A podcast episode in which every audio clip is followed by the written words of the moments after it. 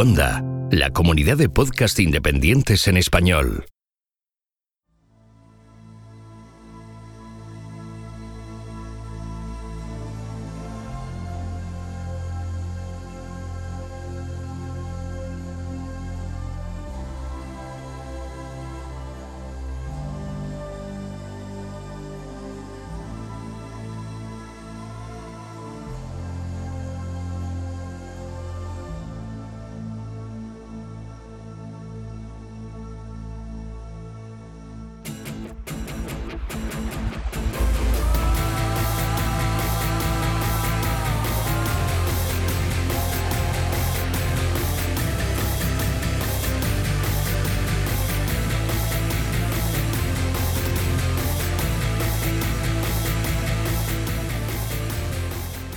Esto es Istocast, no es Esparta, pero casi. No es Santiago de Chile, no es Manila, no es Wucheil, no es Pekín y tampoco es Abisinia. Pero de todos esos sitios vamos a hablar porque vamos a hablar de qué? De cagadas diplomáticas u otro tipo de cagadas nuevo y ya viene a ser octavo tipo de cagadas, ¿no? Eh, si no me equivoco.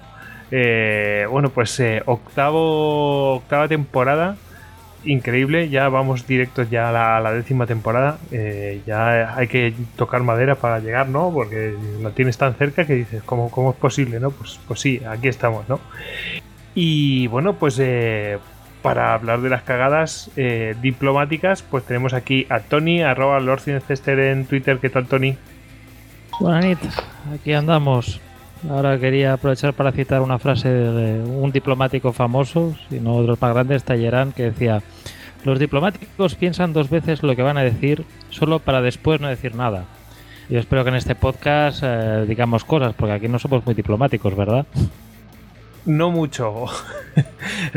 Casi que nos dejamos llevar un poco. Intentamos controlar el tema, pero... A ver, de diplomacia sabemos poquito. No sé cómo lo veis los demás, pero bueno, aquí tenemos también al, a Alex, a arroba Alejandro Talún. ¿Qué tal, Alex? ¿Tú, tú de diplomacia, ¿cómo vas? Yo voy mejorando con los años, aunque antiguamente mi hermano me decía aquel, aquel proverbio que era Alejandro, hermano mío, tienes la diplomacia donde la avispa la gracia. vale, vale. Eh, y eh, David, arroba David Nagan en Twitter, ¿tú, ¿tú cómo lo ves? Pues yo, vamos, yo sí soy un tío muy diplomático. Intento nunca meterme en líos, aunque siempre acabo en alguno. Bueno, bueno. Entonces hay que mejorar esa. Alguna, alguna cagada diplomática cometer, ¿no? Eh, sí. en fin. Em, bueno, el que les habla Gojix, arroba Gojix barra bajas al duero. Eh, pues bueno, va, a intentar ser diplomático eh, y presentaros que tenemos un montón de redes sociales en Twitter, Facebook, Google Plus, Pinterest, Telegram, YouTube eh, e Instagram. Y nuestra página web es istocaf.com. Nuestro correo electrónico info En la página web podéis dejarnos audios. En eh, podéis, podéis haceros con las camisetas de Istocas antes de que venga el invierno. Bueno, pues, o en el invierno mismo también podéis haceros con, esas camisetas. Aprovechamos para mandar un saludo, como este verano, pues eh, hemos estado acordándonos bastante de ese país. Bueno, pues vamos a mandar un saludo a los croatas que nos escuchen o a los españoles o hispanohablantes que nos escuchen desde Croacia, ¿no? Mm, eh, pues eh, nos traen buenos recuerdos esas tierras y eh, seguro que nos escucharán pues a través de la app de Istocast para Android y si no, bueno, pues eh, lo harán a través de las aplicaciones que tiene Evox, tanto para el mundo de Mac, ¿no? De, Apple, como para eh, Windows Phone. Si queréis ayudarnos, pues ya sabéis, los me gustas y comentarios en Evox o los 5 estrellas y comentarios en iTunes, pues nos vienen fenomenal para, bueno, pues para tener más visibilidad. ¿Queréis ayudarnos más todavía? Pues podéis haceros mecenas. Podéis haceros patronos eh, o mecenas eh, tanto en Patreon como en Evox con las suscripciones para fans. Ahí no, nos estáis apoyando y bueno, pues tendréis acceso pues a, a ciertas ventajas, como capítulos exclusivos solamente para esos mecenas. Bueno, Tony, ¿te parece que vayamos con eh, la primera cagada diplomática? O, a ver, aquí hay algunas cagadas, también tengo que hacer la... la eh, que está, claro, hay algunas que se entremezclan mm, con, eh, con bravuconadas o, o con otro tipo de cagadas, pero bueno, aquí en este caso vamos a ver... vamos a centrarnos más en las cagadas que, que son propias de- Obviamente no tiene nada que ver con la diplomacia porque eh, todo lo que es el protocolo y todo esto pues se va al, traste, ¿no? Eh, Tony, a ver, ¿qué es esto del Tratado de Gucheil? Bueno, el Tratado de Buchale fue un tratado que firmaron el Reino de Italia y el Imperio de Etiopía. A ver, Italia pone el pie en África prácticamente a finales del siglo XIX. O sea, por entonces aún no había conquistado Libia. Libia la conquista en las guerras contra Turquía en 1912. Pero durante la pacificación de Egipto por parte de los británicos, pues, el famoso episodio de Gordon en Khartoum y tal, eh, se concede a los italianos el poder instalarse en el puerto de Massaua. Supongo más que nada, pues porque mejor tener los italianos que no a los franceses o gente con ideas más curiosas. Entonces, bueno, el, terreno italiano se va expandiendo por allí, hasta prácticamente englobar toda Abisinia y empieza a chocar pues con el, el imperio etíope, contra el imperio de Etiopía, eh, un imperio cristiano que se había mantenido durante los años independiente y de hecho pues después del Congreso de Berlín sería, si no recuerdo mal, junto con Liberia, de los dos, los dos únicos países no ocupados, los dos únicos territorios de alguna forma no ocupados por potencias europeas en África. Y bueno, el Tratado de Buchales se firma el 2 de mayo de 1889 y como hemos dicho, con este tratado se quería regular las relaciones entre los dos países, así como legitimar la adquisición por parte de Italia de Eritrea como colonia suya. Este tratado lo firma el Negus Menelik II, el emperador de Etiopía, y el conde Pietro Antonelli, el embajador de, de Italia en Addis Abeba. Eh, tras su firma, se envía una delegación etíope a Roma para firmar unos protocolos adicionales, entre los que estaba un préstamo de 4 millones de liras al imperio etíope a un 6% de interés. Estos protocolos se firmarán en Nápoles el 1 de octubre de 1889. ¿Dónde está la gran cagada en este acuerdo? Pues resulta que, bueno, como era tradicional, el acuerdo pues, se firma en los dos idiomas de, los, de las partes firmantes. Pues hay un, una copia del tratado en italiano y la otra en amárico, en el idioma de, Etiopía. Y el problema ahí está en el artículo 17, que había una ligera discrepancia en la traducción. O sea, el artículo 17 en la versión italiana decía... Eh, su Majestad el Rey de Etiopía consiente en servirse del gobierno de Su Majestad el Rey de Italia para tratar cualquier asunto con cualquier otra potencia o gobierno.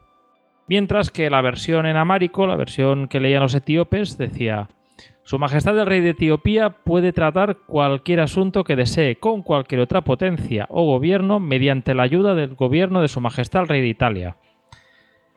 Mm, No sé si veis el matiz vosotros. No es lo mismo. Es que Nada. Uno, uno mm, básicamente es que viene a ser, como te diría yo, eh, como un protectorado. Y el otro no. El otro es, bueno, te, te, ofrezco mi ayuda y el otro es que tienes que hacerlo a través de mí. Y te conviertes en un protectorado. Sí, es esto, básicamente. Como, como, ha comentado, como has comentado bien, Goyo. O sea, la versión italiana, Etiopía es un protectorado de Italia en efectos prácticos. Mientras que en la versión en amárico eh, el apoyo italiano es voluntario y condicional y siempre que, los etíopes quieran, lo, vean necesario o quieran emplearlo. La cuestión aquí es, ¿sería un error intencionado para crear esta situación? ¿O es un error de traducción? ¿O, o, o de qué se trata? Es decir, es, o es un error simplemente di diplomático que, se, que han tenido dos versiones distintas eh, ahí barajadas y le han dado la versión que no era. Alguno de los dos, que no se sabe. No sé, no, no lo sé, ¿eh?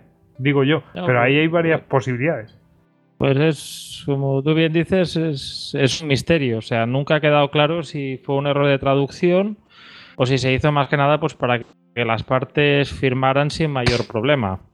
La cosa uh -huh. es que por entonces también tiene lugar, eh, en esos tiempos, bueno, por, esas, fechas parecidas, tenía lugar la, la, famosa conferencia de Berlín, que es cuando los países europeos cogen escuadra, cartabón y empiezan a repartirse África pues a tiralíneas y prescindiendo de las etnias que puedan haber o los pueblos que puedan estar por ahí. Y resulta que en esa, bueno, Italia notifica la, versión italiana a las potencias europeas que están allí reunidas, el 11 de octubre de 1889, más concretamente.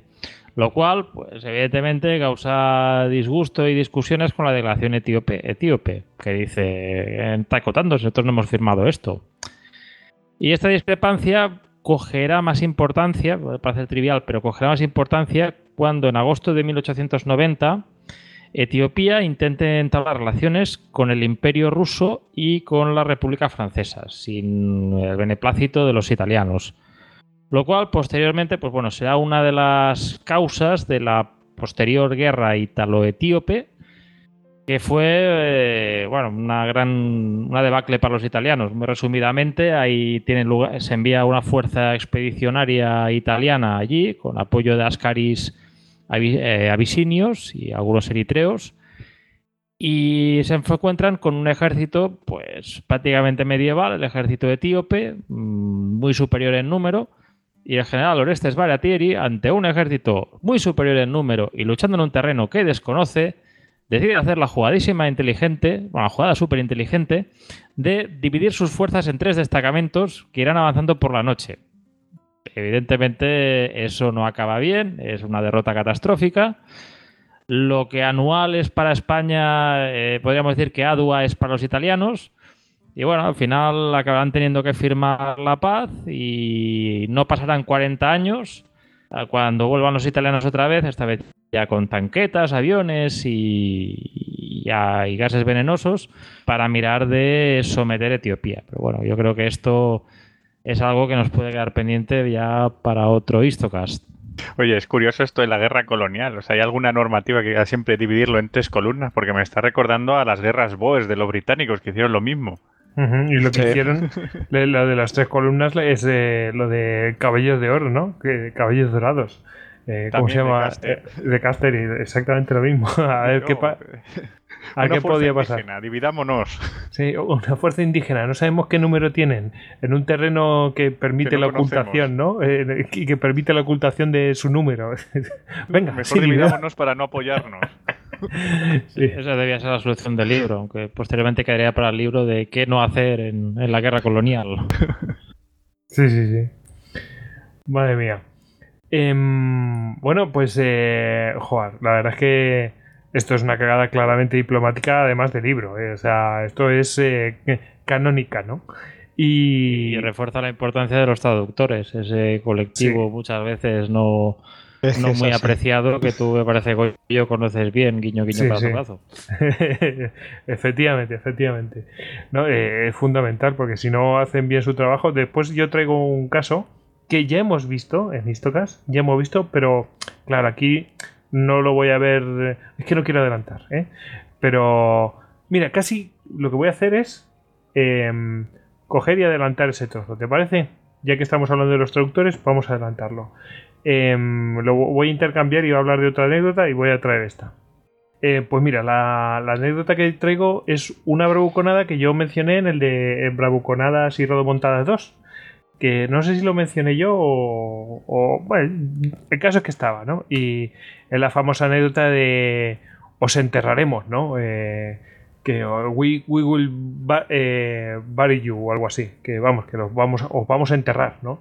Y, mm, claro, en Occidente sonó muy heavy, eh, porque claro, ¿quién lo, ¿quién lo decía? Pues lo decía Nikita Khrushchev, que era el premier soviético en plena Guerra Fría y sonaba una amenaza sonaba una amenaza nivelada ni nada era una amenaza directa es en plan os vamos a enterrar eh, y suena fatal no eh, la, frase original es mi vas pocoronim eh, y claro Aquí vamos a ver que tiene, puede tener varias interpretaciones. Esto sucedió en la recepción de la embajada polaca en, Moscú en eh, el 18 de noviembre de 1956 y fue traducido originalmente al inglés por, el intérprete personal de Khrushchev, Víctor Sukodrev. Em, yo no lo veo tanto, ahora veremos, ¿no? Yo no lo veo tanto como eh, como un error de traducción, sino como una situación de no traducción, si es por eso son intérpretes, ¿no? Eh, lo importante es que sean intérpretes y interpretar el sentido de la frase, pero pero claro, ahí hay factores culturales que es muy difícil de interpretar, ¿no? Por eso se llaman intérpretes los que algo mal en decir, ¿no? De traducir verbalmente, ¿no? Eh, porque no se llaman así. Lo que hacen es interpretar las cosas y hace falta también una, parte cultural. Y ahora veremos que es posible que viniera el problema por eso. Bueno, la frase eh, original vendría a ser la siguiente. Sobre los estados capitalistas, si no les gustamos, eh, que no acepten nuestras invitaciones y que no nos inviten para ir a verlos. Le guste o no, la historia está de nuestra parte. Los enterraremos. Y bueno, eh, claro, esto de los enterraremos, pues a ti te lo dicen y suena amenaza, ¿no? Em, y el propio Khrushchev eh, dijo que había que, bueno, que se montó la mundial con eso y que por supuesto él dice que por supuesto no los enterraremos con, una pala, su propia clase trabajadora lo hará. Eh, lo hizo un poco como para, para desviar la interpretación, ¿no? Pero bueno, otras interpretaciones que hablan es que Khrushchev eh, se refería a dejar atrás o, tapar de polvo, ¿no? Eh, viene a ser como mm, una vez que pasa un, vehículo en las carreteras rusas, eh, pues se llena todo de, eh, pues de, polvo, no sé qué. Bueno, cuando te adelanta un vehículo, pues te llena de polvo y es como un poco de decir, te enterraremos, ¿no? Te, te quedas, te voy a cubrir de tierra. Y claro, estas, esta, estas eh, em, interpretación, bueno, pues no es muy entendible en, a lo mejor en eh, las sociedades con, pues eso, con más caminos pavimentados que, los soviéticos en ese momento. Y em, hay otra que es que, bueno, pues una cosa es eh, os enterraremos, como diciendo nosotros perviviremos sobre vosotros, no quiere decir que mm, te voy a dar sepultura yo a ti, ¿sabes? no es lo mismo. es decir, no te voy a coger, te voy a matar, te voy a enterrar, que eh, voy a sobrevivir a ti eh, y veré tu entierro. Pues es, como la frase, vamos, el refrán de nos va a enterrar a todos. Efectivamente, nos va a enterrar. Efectivamente, yo creo que es, la, es exactamente eso. Eh, nos va a enterrar a todos, pero claro, dicha por él mismo, pues suena muy mal. suena muy mal y suena hasta violento, ¿no? Como una amenaza violenta. Y lo que comentaba de las carreteras soviéticas, o sea, eso es simplemente meterse en alguna galería de fotos de lo que, de lo que ocurre con cada deshielo en las autovías. Yo no hablamos de carreteras sin pavimentar, las propias autovías que se las traga el, el barro, o sea, y realmente sí que entierra los coches. O sea, que puede ser que una expresión rusa totalmente correcta. Sí, sí, yo había traído eso y bueno, en realidad me lo había dicho Lola. Me había dicho, oye, mira, eh, esta es claramente un problema de interpretación que obviamente es muy famoso, ¿no? Porque estuvo a punto de, de liarse parda, además con Khrushchev, que era un... enseguida se encendía, pues calcula. Eh, una cosa bastante heavy. Bueno, es famoso lo de Khrushchev que a ver, no, ahí yo pensé que esa foto era mm, eh, propia, la de Zapato, que, había salido y es un montaje, la de Zapato. Lo que pasó es que en una comisión que no hay imágenes de eso, pues se sacó el zapato y empezó ahí a porrear el. A porrear, el estrado y todo esto. Pero no hay imágenes de eso. Pero, o sea, pero os, digo esto como para deciros, fijaos, el, este tío que no. Era poco diplomático. te coges, te sacas un zapato y estás pom, a porrear en, la propia ONU. Un poco loco, ¿no? En fin. Bueno, pues vamos a pasar a, otro. Eh, este es el que iba a mencionar inicialmente, ¿no? Eh, a mí me, causa mucha gracia. Eh, lo podéis buscar si ponéis Black, Black Cab Klaus. Black Cab Klaus con V, ¿no? Black Cab eh, que viene a ser Blackout Klaus o algo así, se llamará el, presidente checo, ¿no? Eh, ¿no? Eh, sí, lo podéis buscar, el vídeo está por todos lados. Es, yo cuando lo vi dije, vale, no hay, no cabe duda, ¿no? Pero bueno, cada uno lo interpretará como quiera, ¿no? Yo simplemente os digo, pues nada, estaba el presidente checo en Chile y diréis, ¿qué hace en Chile? Bueno, pues está, pues eso, cerrando un acuerdo de... Yo pensé que era cualquier acuerdo comercial, pero está en ese momento, eh, a lo mejor firmaron varias cosas, pero lo que están firmando en ese momento eh, era un acuerdo de cooperación turística. Eh, abril 2011, en Santiago de Chile. Bueno, pues em, está firmando ahí con eh, Sebastián Piñera, eh, eh, iban a firmar ahí ese, acuerdo de cooperación y bueno, yo os describo un poco lo que, lo que sucede, ¿no? Muy, muy sucintamente, pero os recomiendo que veáis el vídeo. Pues el tío ve la caja donde están las plumas, las plumas de lujo, porque estos se utilizan unas plumas que valen un pastizal terrible y bueno, para firmar estas cosas y ya está, ¿no? Y ve la caja, abre la caja mientras está hablando Piñera, el Piñera está ahí, pues es que es flipante porque, claro, cuando hay firmas de estas, pues se están diciendo cualquier tontería hablando, alabando al otro y todas estas cosas. Y mientras el otro, pues se abre la caja, eh, ve ahí una pluma, está mirándola, no sé qué, no sé cuántos y así la baja no se, deja de ver porque la baja a la altura de la mesa, ¿no? Y entonces ya no se ve lo que pasa y se ve, lo que se ve es que él coge cuando sigue aquello, pues se, mete la, pluma en el en lo que es el, el abrigo, ¿no? Y, y, si te he visto no me acuerdo, adiós pluma. y a mí no me parece eso casual me parece que claramente una cosa, no es una cosa que diga ay, me he olvidado y me he metido la pluma sin querer, no, no, no. Es, eh, le ha gustado la pluma y se la ha guardado en el, en el, en el abrigo, en, la chaqueta, ¿no? Y, claro, eso, mm, en la tele, por supuesto, en la televisión checa, pues causó furor brutal eh, se cachondeaban, el gobierno protestó contra estos, eh, contra los medios checos y tal, pero bueno, eso se extendió por todo el mundo eh, porque era muy obvio que estaba mangando una, a, mi modo de ver, mi interpretación es que estaba mangando la pluma, o sea, no, me cabe ningún tipo de interpretación. Y, y nada, pues la estaba la estaba mangando y bueno, directamente se crearon grupos ya de pues eso de de, para cochondearse en, las redes sociales para comprarle plumas a este, a este señor, al presidente checo, porque le hacían falta, ¿no? Y entonces empezaron a, a, a cachondearse para reunir fondos y enviarle un montón de plumas a este señor.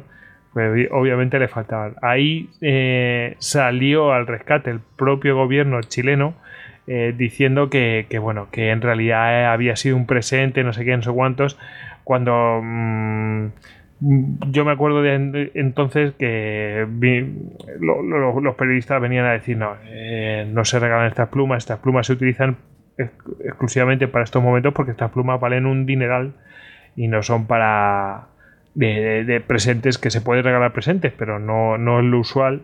Y ahí el gobierno chileno lo que hizo fue salvar la situación, ¿no? Eh, en plan de la, la, cara del tío este diciendo, bueno, sí, sí, es que se lo regalamos y que es lo mismo que alegó el gobierno, el gobierno checo en ese momento. Eh, no, sé cómo lo interpretáis vosotros. ¿Vosotros veis que, que esto era precisamente un regalo o realmente era amigo de lo ajeno este señor?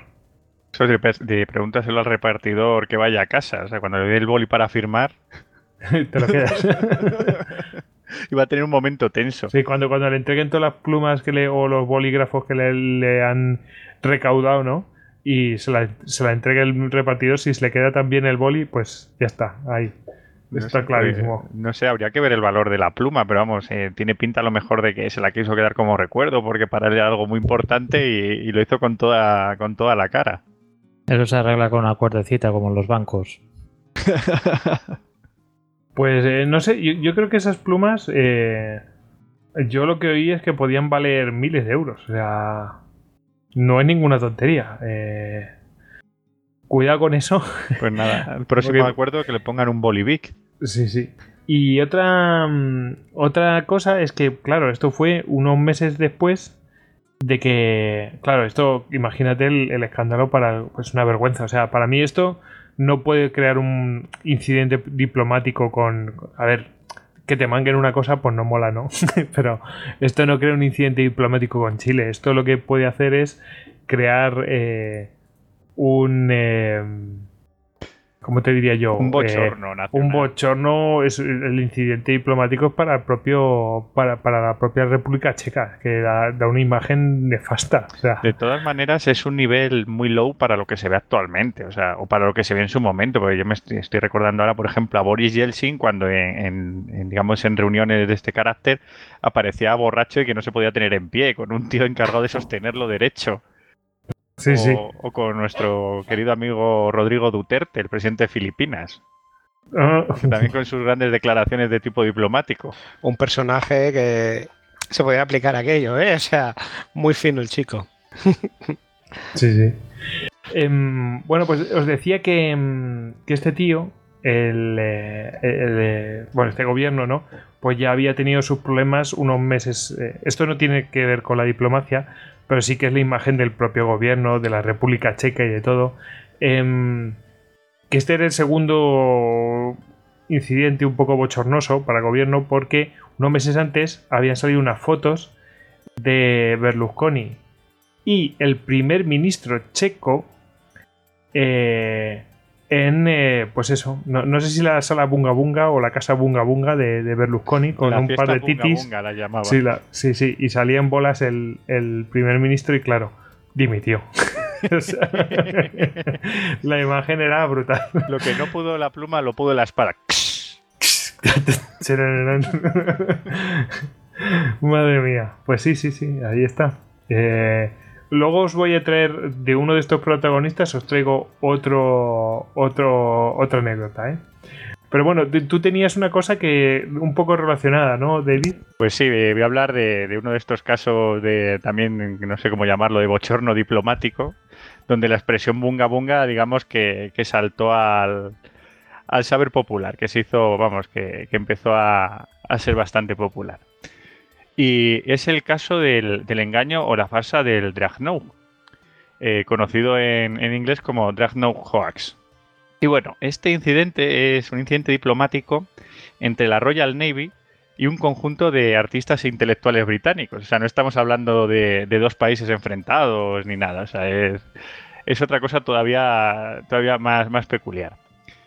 Y bueno, eh, antes de hablar del caso en sí, vamos a ver un poco quiénes eran los autores, porque no estamos hablando de, grandes diplomáticos ni de impetuosos presidentes o, ministros. Estamos hablando de un grupo de, intelectuales británicos conocidos como el Círculo, el círculo de Bloomsbury. Eh, cogen este nombre del barrio británico de Bloomsbury, que es digamos, uno de los barrios más céntricos. Si habéis estado en Londres, es donde está el British Museum. O sea que estamos hablando de gente o sea, muy acomodada gente de bien. Además, muchos de estos intelectuales formaban parte de una especie de sociedad secreta denominada los Apóstoles de Cambridge, porque casi todos habían estudiado en esta universidad, eran miembros del King College y del Trinity College. O sea, estamos hablando de artistas, escritores, pintores y demás. O sea, gente, gente de, digamos, bastante influente, con bastante influencia en su, en su ámbito. Y bueno, eh, estas personas con ese talento, pues aparte de crear un lobby y promocionarse unos a otros, eh, tertulias y demás, pues se dedican a hacer bromas. El líder de esta, de esta banda era Horace de Bell Cole. Eh, pues este personaje, cuando estaba en Cambridge, por ejemplo, hizo algunas bromas como disfrazarse del sultán de Zanzíbar y presentarse en su facultad para que el rector le enseñara la facultad y le agasajara con todos los honores, cosa que consiguió. Eh, también en, una reunión del Partido Laborista, eh, tenía, digamos que tenía un importante parecido con uno de los ministros de este partido, se hizo pasar por él y empezó a insultar al Partido Laborista. O sea, salió en todos los periódicos como la, gran rebelión del ministro y tal, y bueno, o sea, la, lió, pero, pero, pero que bien liada. Y bueno, eh, curiosamente llegó a ser cuñado de Neville Chamberlain, que también era del Partido Laborista, pero bueno, curiosidades. En su luna de miel, por ejemplo, eh, estuvo en, Venecia y llenó la plaza de San Marcos de estiércol. O sea, al tío también le gustaban las bromas pesadas. Y se sospecha que fue uno de los causantes del fraude del hombre de Piltdown. Esto, si no lo conocéis, es un fraude muy conocido donde, digamos, que unieron un cráneo humano con una mandíbula de orangután y lo presentaron como el eslabón perdido. Y algunos personajes, Qué grande. Como, sí, como Arthur Conan Doyle, realmente perdieron ahí eh, muchísimo prestigio porque lo defendieron hasta el final, cuando se, al final se mostró que era una burda estafa y, y demás. O sea, estamos, hasta un pe- un- estamos ante un personaje bastante curioso este Cole. Eh, de una de las bromas que quiso llevar a cabo, pero no consiguió, pues por falta de medios, fue eh, intentó vestirse de, de soldado prusiano él y algunos de sus amigos e intentar fingir una invasión a Francia. O sea, estamos hablando de principios del siglo XX. O sea, esto, pero este tío, qué personaje, ¿no? Cosa muy rara. El tío era pues el, el- el típico eh, británico de, de clase alta, decadente y tal, que como no tenía otra cosa que hacer, pues se dedicaba a estas cosas. Hola, soy el señor Cole y esto es Jackass. Exactamente, o sea, esto era, era un Jackass, pero muy pro. Y bueno, eh, aparte de, de horas de ver Cole, eh, pues eso, eh, había otros integrantes de este círculo y deciden repetir una de, de sus bromas más conocidas, que fue la del sultán de Zanzíbar. Pero esta vez deciden que haya otra víctima. Y para ello se juntan algunos, eh, algunos de estos personajes del, del círculo, del círculo mm, de Bloomsbury, y eh, bueno, estos personajes eran, por ejemplo, Virginia Stephen, eh, que luego cuando, cuando se casó la conoceremos como Virginia Woolf, la famosa escritora. Su hermano Adrian Stephen, que era un psiquiatra. Guy Ridley, un abogado. Y Anthony Baxton, un autor, además de, de un artista, Duncan Grant. Pues todos estos personajes que, como vemos, no es que se dedicaran a cualquier cosa, sino que eran gente pues de, de la alta sociedad eh, pues dicen, vale, si la broma del sultán de Zanzíbar salió, salió bien, vamos a realizar otra y esta la víctima va a ser la Royal Navy. O sea, la Royal Navy estamos hablando de principios del siglo XX, que era la, digamos, la fuerza más poderosa que había en ese momento sobre la Tierra. Vale. El 7 de febrero de 1910, estas- estos personajes empiezan a, maquillarse, a disfrazarse, pues pues, empiezan a poner, digamos, eh, eh, maquillaje, mm, pues, a oscurecerse la piel, a ponerse vello por la cara, pues para disimularse un poco. Incluso eh, Virginia Woolf llega, a cortarse el pelo para hacerse pasar por un hombre. Y bueno, asumen sus personajes. Sus personajes son el sultán abisinio, Musaka Ali y, sus, y su séquito. Eh, mientras que Cole, el, líder aquí del grupito, interpretaba a un funcionario del Foreign Office británico, lo que sea el Ministerio de Exteriores, que hacía como de enlace. Y otro de, mm, los personajes, Stephen, eh, asumía pues eh, como si fuera un- una especie de intérprete alemán de los abisinios llamado Herr Kaufmann. Sea, la tenían bien pensada la broma. Entonces, con todo su flema británica, se dirigen a la estación de Paddington y piden un tren VIP para el pues para el sultán de Abisinia, que está de visita en Londres, y este sultán quiere ir a, la isla de Portland, que es una pequeña isla naval que se encontraría en el sur de, Gran Bretaña. Eh, digamos que sería un poco hacia el, oeste de, Southampton. Bueno, pues eh, se, montan en el tren y previamente mandan un, un telegrama a esta base diciendo que quieren ir a visitar la joya de la corona, el acorazado Dreadnought, el HMS Dreadnought. El Dreadnought, eh, estamos en el año 1910, se votó en 1905. Era en aquel momento el acorazado más poderoso del mundo. De hecho, eh, todos los acorazados que se construyeron después se conocieron como Dreadnought por este, por este barco. O sea, digamos que fue la pasar del acorazado policalibre que se utilizó anteriormente, ya lo vimos en algunos podcasts, como el de la guerra ruso-japonesa y demás, eh, al acorazado monocalibre. O sea, el- que serían pues, los acorazados donde toda su batería principal es de un calibre que, que digamos, sería el mayor y de todos estos usados, no como los policalibres, pues que tenían a lo mejor uno o dos cañones de un mayor calibre y luego una serie de cañones más eh, de calibre inferior, mientras que el, el monocalibre pues era mucho más potente, además tenía una planta propulsora mucho mejor. Y bueno, se dirigen pues esta comitiva, llegan y ayer estaban esperando pues con toda la pompa militar del momento las autoridades de la Royal Navy. Les ponen una alfombra roja, los reciben con banda de música, la guardia de honor, bueno, todo lo toda la parafernalia típica de estos eventos.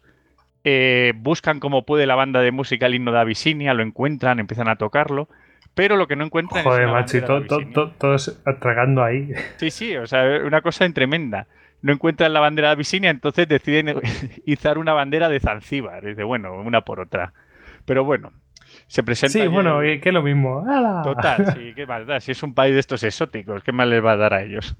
Total, que están allí todos cuadrados, preparados. Llega el almirante Sir William May y dice: Bueno, os voy a enseñar aquí la joya de la corona de la flota de la, de la Royal Navy. Bueno, les hace la guía por el y claro, y entre ellos, pues, claro, tenían que fingir, claro, porque se les estaba saliendo también la broma. Y empiezan a hablar entre ellos en un idioma inventado mientras Cole coge y les traduce. Entonces ellos iban inventándose palabras sobre la marcha, pero como tampoco tenían tanto repertorio, a veces metían citas en griego o citas en latín. Y la más célebre de las expresiones que, que desarrollaron fue bunga bunga. Y es que cada vez que veían algo que parecía que les iba a sorprender o llegaban típico, ah, pues aquí tenéis los cañones Vickers de 305 milímetros, ellos hacían bunga bunga. Bunga bunga. Entonces todos los marineros se quedaban con, oh, el bunga bunga, como, oh. Esa expresión, era una expresión totalmente inventada, entonces cada vez que llegaban a alguna, alguna sala del barco con alguna novedad tecnológica y tal, intentaban impresionarlo las autoridades de la Royal Navy, ellos lo que, lo que hacían era, oh, bunga bunga. Bueno, la, visita continuó durante 40 minutos. Les pasó toda clase de, sucesos. Empieza a caer una lluvia fina y les empieza, les empieza a deslizar el maquillaje de la cara. Parece ser que algunos marineros se daban cuenta, pero están todos callados, porque como las autoridades seguían en, su modo ahí, digamos, ahí tan serias y tal, pues los marineros obviamente dicen, pues yo no digo nada. Dice, si se lo está tragando aquí el oficial, no sé yo quién para decir sí, sí. nada. Entre bueyes no hay cornadas. Exactamente. Eso es, eso es brutal, ¿eh? Luego, eh, a uno de los integrantes, por ejemplo, eh, hay un momento en que, en que se le vuela el bigote. O sea, se había puesto un bigote postizo y se le vuela. O sea, que coge rápidamente, se lo vuelve a poner de mala manera. O sea, está pareciendo una película de broma. O sea, es que la verdad es que es así. Y, bueno, se lo vuelve a poner. Y nada, o sea, ya, hay un momento en que, en que dicen, bueno, mira, eh, vámonos, y entonces sacan los artistas una serie de medallas falsas y cogen y se las dan a, las autoridades de la Royal Navy en plan de te condecoro por en nombre de Abisinia, gracias por tu visita y tal, y se pira. Bueno, parece que podía haber acabado aquí la broma, pero claro, ¿qué hacen, qué hacen aquí los amigos? Pues obviamente lo publican, publican su hazaña, o sea, en todos los periódicos. Claro, unas chanzas por la calle ¿Qué te pasa? Es cada vez que veían eh, pues, eh, ciudadanos y tal, a un grupo de marineros empezaban bunga, bunga, bunga, bunga. la Royal Navy eh, se sintió realmente ridiculizada.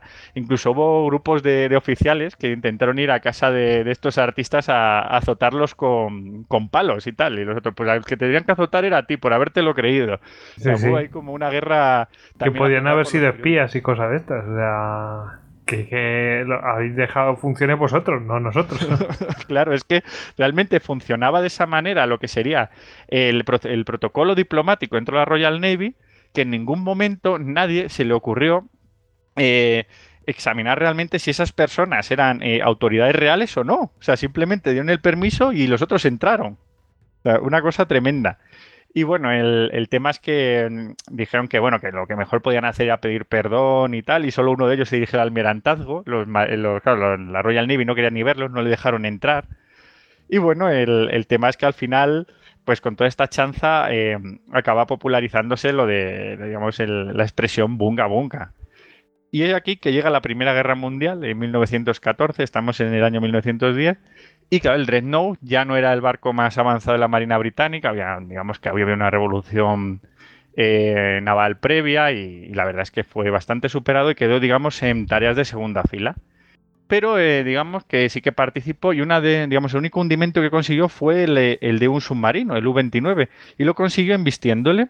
Y claro, cada vez que un barco, digamos, eh, hundía a otro, pues de la Royal Navy y tal, pues entre los demás capitanes de barcos, pues se mandaban telegramas de felicitación, pues típicos telegramas de, oh, has hecho, eh, has cumplido con tu deber, eh, eh, tu barco es el mejor, o sea, así como dándose mucha, mucho pábulo y demás.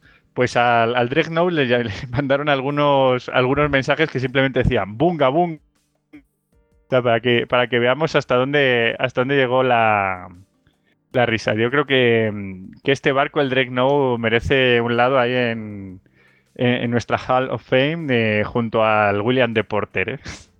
Joder, pues sí, la verdad. Y, de ahí viene de Bunga Bunga y se ha utilizado por esa misma razón en la sala Bunga Bunga. Claro, claro, se fue dando, se fue dando la expresión como a ser como algo gracioso, o sea, como una chanza. Joder, madre mía. Bueno, pues eh, ahí queda el bunga bunga. ¿Queréis comentar algo de esto? ¿O ha quedado demasiado claro? la historia increíble. o sea. Siempre hay que desconfiar de que los que parecen que saben mucho sepan una mierda. La verdad es que la gente es mucho más inocente en las cosas simples de lo que podemos imaginarnos. Nos puede pasar a nosotros también si lo piensas, ¿eh? Es que no, es para no dar crédito, macho. Porque claro, no te imaginas que van a llegar a esos límites. Si te, también hay que empatizar. Si tú te pones en el, en el lugar de, de los almirantes y de los mandos, ¿tú te imaginas que te, se atreverían a jugarte esa? O sea, ¿tú te imaginas que de repente cuatro actores aquí de cine de barrio se atreven a intentar jugársela al almirantazgo nuestro o al de cualquiera o a, o a meterse en el CNI?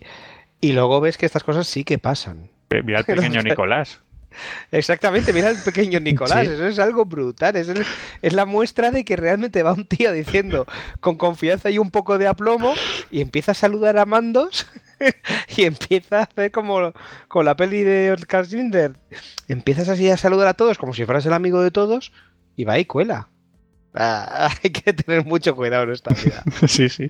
Pero lo curioso es que al final no, no, no hubo ningún procedimiento administrativo ni, digamos, ni ningún asunto judicial, porque como realmente no se infringió ninguna ley, la única es que debieron, eh, debieron falsificar una firma para, digamos, en, en nombre del Foreign Office, pero como nunca dijeron quién había sido el falsificador, pues tampoco se investigó más. Pero como no, no incumplió ninguna norma, al final, ni para los marinos, ni para aquí los artistas hubo ninguna, ni, digamos, ningún asunto judicial, ni nada. o sea, No, lo mejor es que corriera, el, eh, que corriera el tema lo más rápido posible. Correr un túpido velo, ¿verdad? Sí, Sí, sí, sí, en que- plan de que esto pase cuanto antes. Sí, hasta que vino Berlusconi y lo resucitó.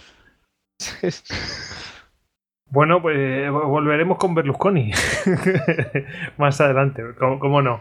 Eh, pero si os parece, ¿hacemos una pausa ahora? Venga. Venga, Vamos. vamos a hacer una pausita. Pausa.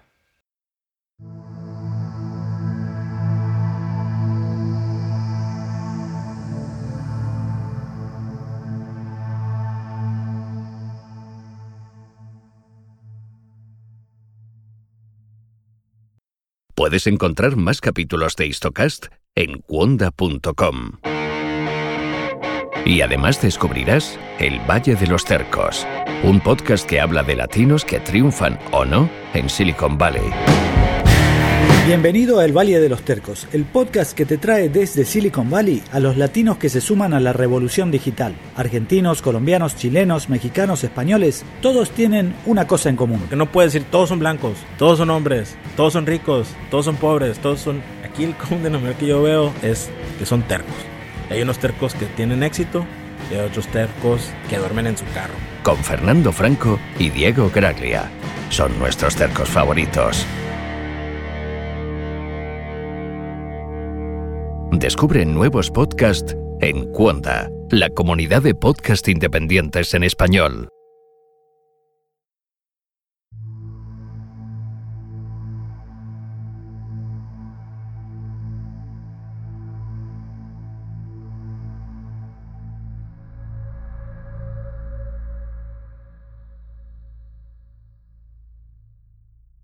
Bueno, ya estamos de vuelta de esta pausa y, y bueno, pues vamos a ir eh, con el Wanyan Chonghou. ¿Esto es una persona, o es una cosa, es una región? ¿Qué narices es esto, Tony? Es un funcionario chino. Tenía pinta, yo iba a decir chino, pero no me atrevía.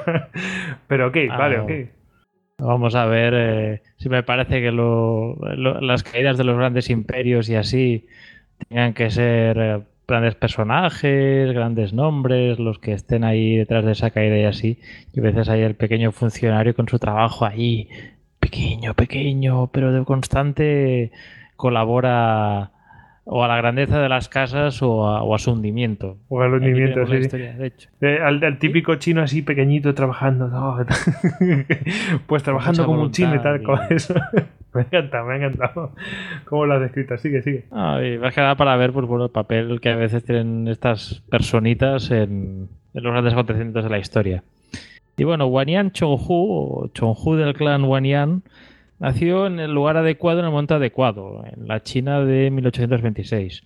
Hubiera sido más glorioso si hubiera nacido un siglo antes, en pleno esplendor de la dinastía Qin, que en esos momentos se encontraba en los primeros pasos de su decadencia.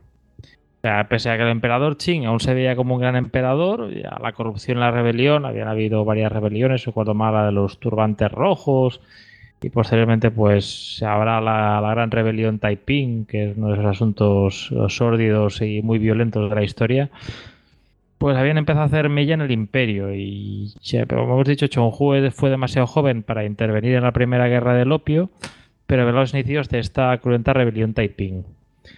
Pero volviendo a Chonghu, su familia había servido al emperador durante generaciones y él anhelaba hacerlo también. Él era consciente que había tenido suerte naciendo donde nació, que había sido ampliamente recompensado por la vida y él, en sus palabras, pretendía devolver el favor.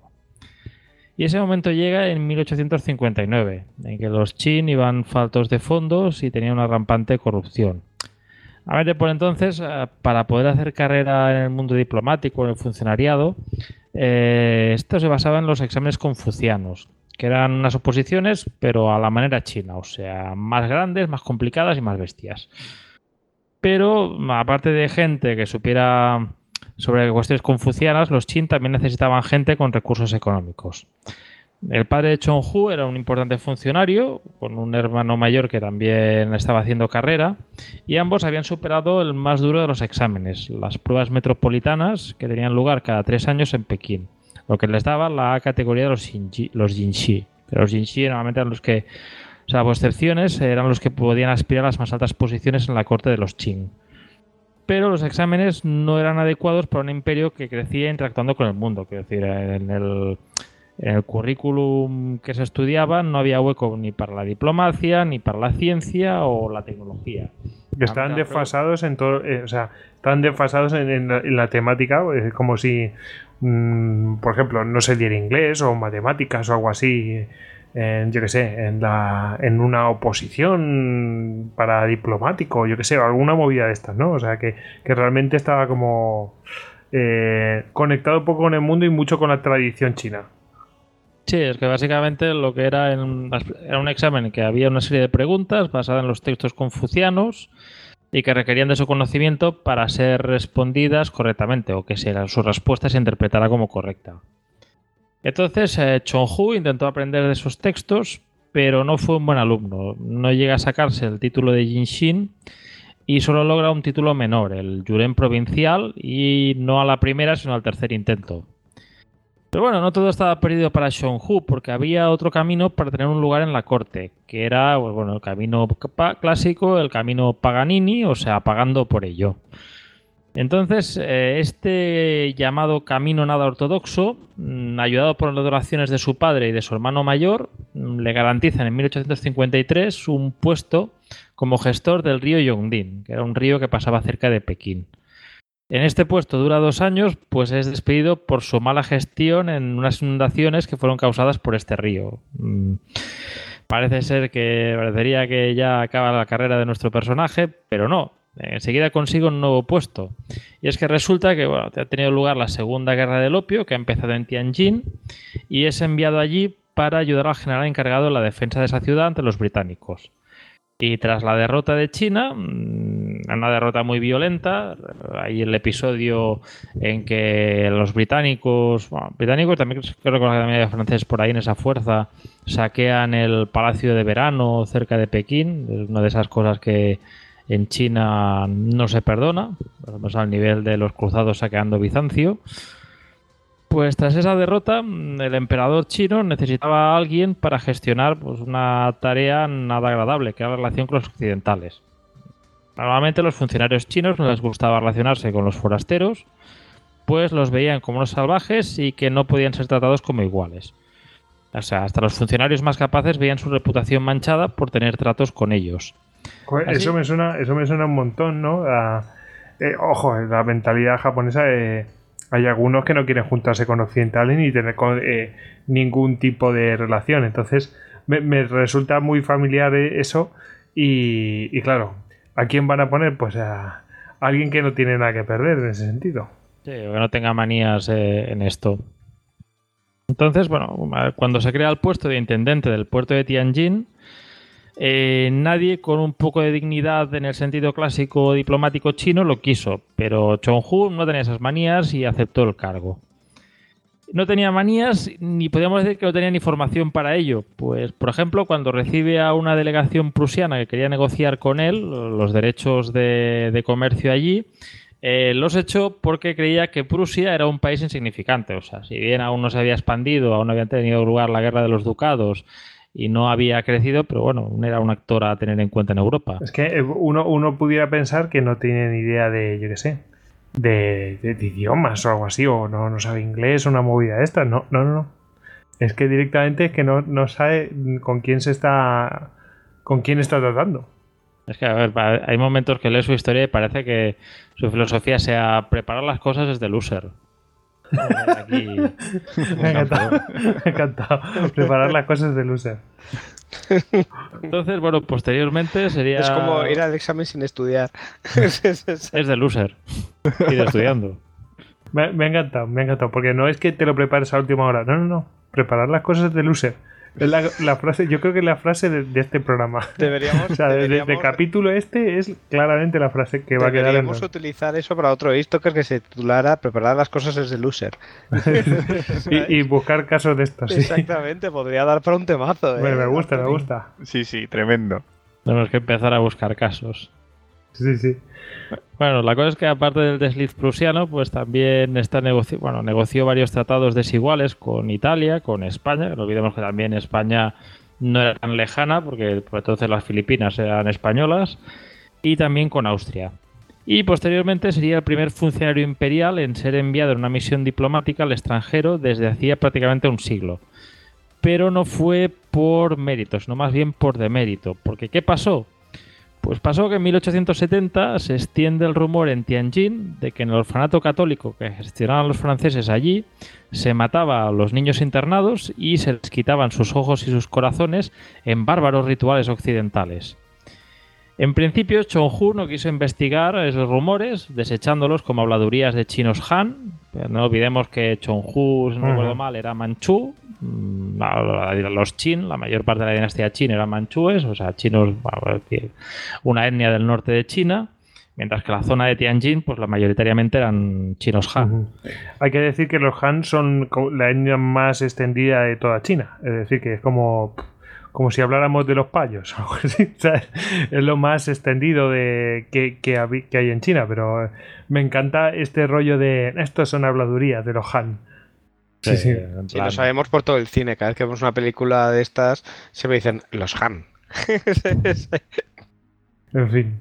Bueno, las habladurías de los Han demuestran ser algo más cuando el 21 de junio una turba violenta asalta al cónsul francés Henri Victor Fontanier por lo visto, cuando este saca una pistola y por lo que encuentra en algunos sitios llega a herir a un funcionario chino, pues eh, la multitud lo despedaza y entonces, eh, fervorizada, la gente empieza a matar a forasteros, sobre todo a dos curas y diez monjas, mayoritariamente franceses, y a docenas de chinos convertidos al catolicismo. ¿Eh, ¿qué, di, repite la fecha de, de, aquello, por favor. El 21 de junio de, de 1870. ¿De Fíjate, 30 años antes de lo que después vendría, de, de lo que... Sí, la guerra de los boxers. Exacto, exacto. Uh -huh. pero ya había, había un ambiente ahí de, en plan, los occidentales, etcétera, etcétera, etcétera. Sí, sí, sí, sí. Bueno, cuando se calma la cosa, pues se coge a 20 chinos, algunos de los cuales pues no habían tenido nada que ver con el asunto, pero como chivos expiatorios los ejecuta para evitar represalias francesas. Andaban por ahí. Y ahora, para adelante con ellos es lo que hay. Entonces, Chonghu salió relativamente bien de ese asunto, tan solo lo degradaron un rango y en su informe al emperador reconoció que quizá no había hecho las cosas muy bien y se ofreció, bueno, se disculpó por no controlar la situación e incluso se ofrece a ir a Francia a disculparse al presidente Adolphe Thiers, al presidente de Francia, y lo más importante, pagando él de su bolsillo el viaje, lo cual pues imagino que facilitó bastante que lo enviaran hacia allí. Y bueno, después de esto, pues para Francia que se va, pero no fue una misión muy exitosa que digamos, porque Chonhu se pasó varios meses esperando a ser recibido por el presidente francés, porque este tenía cosas más importantes que hacer, como gestionar la guerra contra Prusia. No olvidemos que por esas fechas pues tiene lugar la, la guerra franco-prusiana, también le hemos dedicado un Istocas. Sí, sí. La verdad es que él tenía, estaba bastante ocupadillo en eso. Y además tampoco ayudaba demasiado que por lo visto la República Francesa había enviado emisarios a Pekín y la emperatriz consorte Cixi no lo recibía. Claro. Y mientras esperaba, pues Chong-Hu se dedicó a ver mundo, visitando Inglaterra y Nueva York, y al final pudo presentar sus disculpas en nombre del Imperio Chino en noviembre de 1871. O sea, a cabo de un tiempo bastante entretenido. Ujú. Entonces, tras este tour de turismo por el mundo occidental, nos encontramos a Chong-Hu junto a diplomáticos extranjeros en la primera audiencia imperial de estos en 80 años en la ciudad prohibida. Por entonces, él es parte del Zhongli Yamen, un organismo que asesoraba a la corte en asuntos diplomáticos, y en esa audiencia el emperador Tonzi recibió el 29 de junio de 1873 a un enviado del Imperio de Japón en una prueba que resultó al final ser una trampa. Y es que, ¿qué pasaba? Que este emisario japonés venía a hablar sobre las islas Ryukyu. Que, bueno, que no lo las conozca, es una cadena de islas que van de Okinawa a Taiwán. Eh, por entonces el reino de Ryukyu pagaba tributo a China y a Japón. O sea, a los dos, prácticamente, pues bueno, mientras no le molestan, le dejaran hacer, pues bueno, le iba soltando el dinero. Pero era nominalmente independiente, mientras Taiwán pertenecía a China. Pero bueno, como veremos más adelante, esto va a cambiar. Entonces, el ministro de Asuntos Exteriores japonés fue personalmente a Pekín para pedir al emperador chino una indemnización por un ataque a marineros de Ryukyu por parte de aborígenes de Taiwán. Entonces, con esta petición, lo que pretende Japón es que se reconociera su soberanía sobre Ryukyu, mientras que Japón reconocía la soberanía china sobre Taiwán. Entonces, viendo la situación, viendo que podía ser complicado, pues China, bueno, la delegación china decide evitar cualquier responsabilidad y le dice a Japón que actúe como vea oportuno. Así que Japón, ni corta ni perezosa, pues envía una fuerza de desembarco a Taiwán, una fuerza expedicionaria de bastantes tropas. Y viendo esto, China, pues, ¿qué va a hacer? Pues enviar más tropas allí. Parece que eh, suenan tambores de guerra, parece que va a haber problemas, pero al final, pues todo se mueve por cauces diplomáticos sin que llegue la guerra o la sangre al río. Entonces China paga una indemnización a Japón antes de retirarse de Taiwán. Y como dijo el embajador británico en China, Mark Francis Wade, eh, en sus palabras textuales, no esperaba que China pagase por su propia voluntad para ser invadida. O sea, ya en este caso, ya prácticamente eh, Taiwán, esto queda en manos japonesas, que tendrá que paci- pacificar a los aborígenes que hay allí y estará pues prácticamente hasta el final de la Segunda Guerra Mundial. Ese, ese comentario deberíamos encontrar, eh, contarlo en una de las fanfarronadas, ¿eh?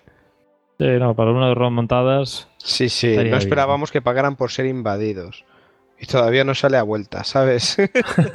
eh, y todavía nos ha salido caro. Qué genio. Terrible. Entonces, bueno, mm, en este asunto no queda claro el papel de Chong-Hu, mm, pues él es uno de los 10 miembros del Zhongli Yamen, pero bueno, la oportunidad de realmente destacar con luz propia le llega un poco más tarde, y es en 1878. Por entonces, bueno, eh, por esos tiempos, eh, China había estado combatiendo a- en la zona de Xinjiang, en el noroeste de China, a varios ejércitos separatistas, los cuales estaban apoyados por otro imperio, que en este caso era el imperio ruso. Entonces es necesario buscar una solución diplomática para pactar con los rusos, así que China, sobre todo aprovechando ahora que China tiene ventaja, ha conseguido varias victorias militares, y se envía a Rusia, ¿a quién van a enviar? A nuestro amigo Chong-Hu. Entonces, a ver, mm, yo, ¿Qué podría fallar? ¿qué podía fallar? Pues bueno, probablemente tú Pero el arma esperarías que secreta. alguien- Sí, sí, es como... Los fans de la Pantera Rosa dirían como nuestro inspector, nuestro inspector Clouseau. A ver, habr- habría ayudado quizá que conociera el terreno de- sobre el que iba a negociar, que realmente pues viera las cosas por ahí, pero a ver, no olvidemos que por entonces no había transiberiano, mm, la vida por ahí Xinjiang pues no debía tener los estándares de calidad muy altos y como hemos dicho, preparar las cosas desde losers. Así que en vez de ir por el terreno donde, sobre el que tenía que negociar, pues coge un barco, se dirige hacia Europa y desde allí coge el ferrocarril hasta San Petersburgo. Por el camino, en París se para y se reúne con el embajador chino en Francia y el Reino Unido, eh, Guo Sontao, que se quedó estupefacto por su falta de preparación y ya vio que la misión no iría nada bien. ¿Qué pa- es que es- Me encanta, tío. No, es muy Sigue, sigue. Como en la tertulia, en la tortulia un grosso.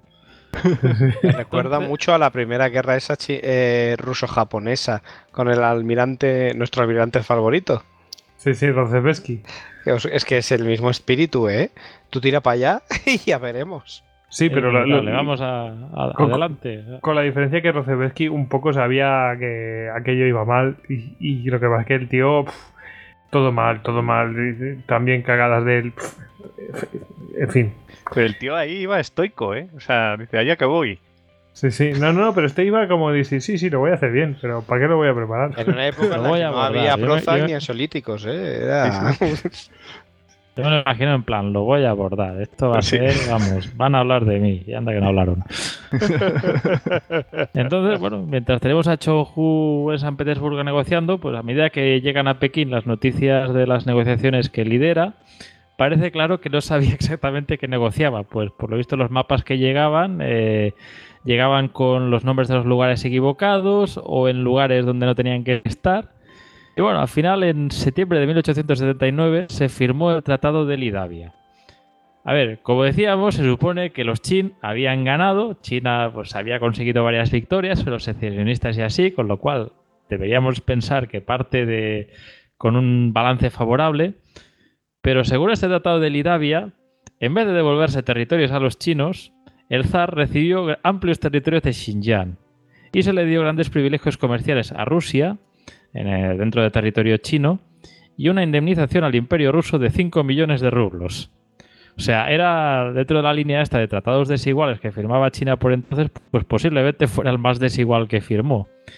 Y claro, cuando en Pekín expresaron su preocupación por los términos del tratado, por lo que les había llegado de borrador, eh, Chonghu les respondió que el tratado ya estaba rectificado y en octubre mismo ya quedó totalmente firmado.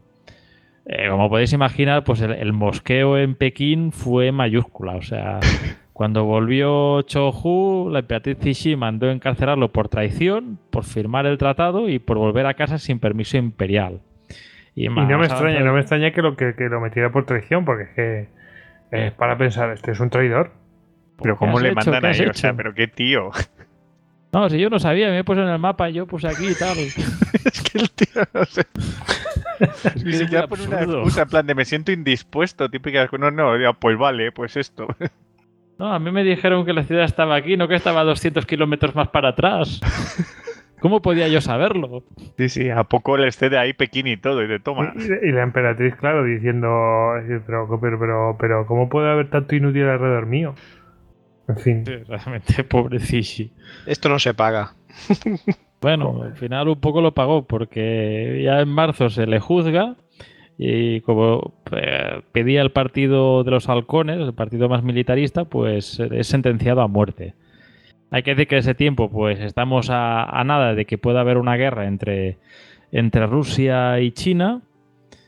Y bueno, como vemos después de esta sentencia, la reacción internacional es inmediata.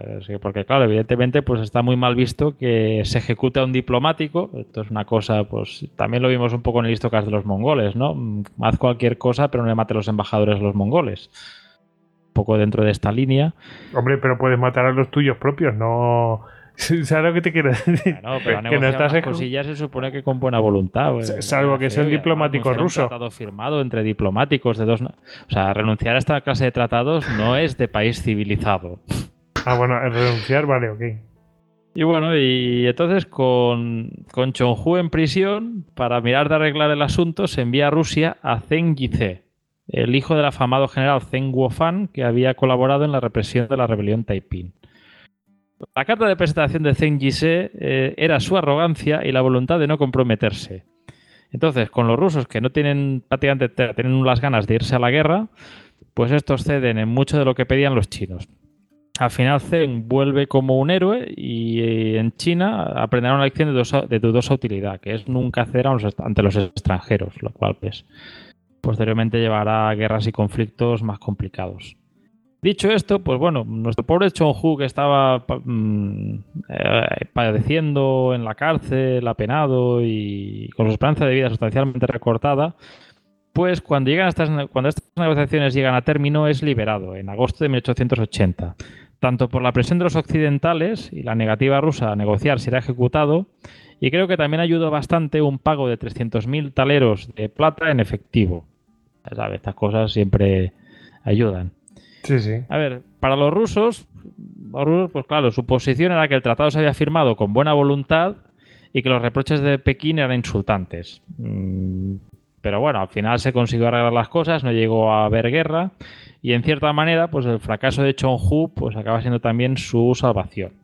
Evidentemente, deciden que este tío no va a volver a liarla nunca más, no le van a enviar a ninguna misión diplomática más, que se quede en casita, que está más.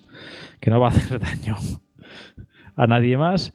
Y claro, con todo el dinero que tenía, pues se dedica a vivir una vida de contemplación y reflexión, leyendo y cuidando el jardín de su gran mansión de más de 100 habitaciones. Joder. También cuentan que colaboró a rellenar esa casa, porque en los últimos 13 años de su vida tuvo seis hijos a añadir a los nueve que ya tenía. El tópico sobre Madre la mía. demografía china. Ya, ya, sí, sí. Sí, Y pues bueno, tendría, y- tendría como un areno o algo así, ¿no? O... Bueno, parece ser que estos, estos- los seis últimos los tuvo con su concubina favorita, los otros no, ten- no sabemos a quién correspondían. Es un tío de éxito, ¿eh? No, un, un champion. A pesar de todo, a pesar de, todo lo- de todas las- sus acciones, vamos. Yo hubiera sido los chinos y digo, venga, va, vamos a, vamos a resolver el problema diplomático con los rusos. Que aquí el amigo negocie su propio modo de morir. Vete a saber, aún le salía ya de volver. o sea, la que le podía ahí la orden de Suvorov a, a Chonghu. Qué grande Chonghu. Entonces, bueno, posteriormente, pues se- a cabo de un tiempo se le permite presentar sus felicitaciones a la emperatriz Xi- Cixi en su 50 aniversario y esta, como medida de gracia, pues le restaura un rango dos escalones inferior al que tenía y al final, pues como todo el mundo, Chonghu acabará muriendo en 1893, aunque en algunos sitios se encontrado en 1891. Un 26 de marzo, mm, intentando rehabilitar su nombre. Que es que hasta escribió su biografía. No he podido encontrar, pero desde luego tiene que ser bastante sórdida. Y bueno, lo intentará tanto él como su familia. Y no sé qué os ha parecido la, la aportación de este personaje al hundimiento del imperio chino. Brutal. Un grande. A partir de ahora es, es una leyenda de Istocas. Sí, O sea, vamos a tener que al memorizar almirante este Ro. sí, sí, sí. Hacerte un chunjo. Voy a Es hacer que, un chufo. El tío sale indemne, que es lo más grande. Sí, sí. sí. Y, y forrado de pasta. Sí, Es que, esos, es que esos son los que molan, los del 8 todo mal, pero he salido mejor que tú. Sí, sí, y muriendo feliz y en paz, en contemplación, sin estrés. Este es de los típicos que hoy en día, si fuera un político de nuestros tiempos, luego escribiría sus memorias de por qué todo salió todo, todo, por qué todo salió mal pese a mí. Y dices, pero si eres tú. Ya sabes, ahora queda hacer un escudo heráldico con un eh, prepararse de losers. Total, total. Me encanta. Esa frase ha estado. Bueno, em, bueno, como prepararse de luces, pues eh, yo no me había preparado el eh, cuánto valía una pluma de estas de lujo, pero eh, lo he averiguado mm, mientras estábamos aquí grabando. Y efectivamente una pluma de estas, por ejemplo, puede costarte 4.800 euros tranquilamente. O sea que de ahí para arriba, o sea que, que sí, que, que vale una, un pastizal. No sé de qué estará hecho, pero impresionante. Eh, lo digo por la pluma esta que, que mandó nuestro amigo Václav Klaus, el eh, presidente de la República Checa. Fin, Em, yo os quería traer una otra cagada. Esto sí que es esto es una clara cagada diplomática. O sea, esto es eh, en plan de la diplomacia a la, porra directamente. Es una metedura de pata que además que yo no me acordaba, pero me la ha recordado Lola otra vez y es bastante interesante. Em, antes hablábamos de Sebastián Piñera, pues este es el, personaje que, del que vamos a hablar y el protagonista de este. O sea, que si Sebastián Piñera eh, tuvo ahí a uno que la cagó eh, al lado suyo, pues ahora le tocaba a él.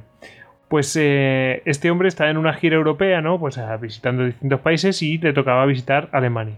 Y cuando estaba visitando a- al, al- bueno, eh, al jefe de Estado de Alemania en el Palacio Presidencial, bueno, pues eh, hay un libro, pues eso, de hue- un guestbook, no un libro de huéspedes o, bueno, donde coges y firmas, dejas una frase, firmas, etcétera. Bueno, huéspedes ilustres, ¿no? Y bueno, y queriendo pues agradar ¿no? al, al- anfitrión, bueno, y fardando un poco de, lo que es el, el, idioma germano, pues eh, decidió escribir eh, Deutschland über alles. Y diréis, bueno, Deutschland Uberales, eh, ¿y qué es lo que tiene de malo, no? Que es eh, Alemania sobre todo, por encima de todo, o, por mm, o sobre todo las cosas. Los que... Una especie de American First. Eh, mm, sí, pero más grave todavía.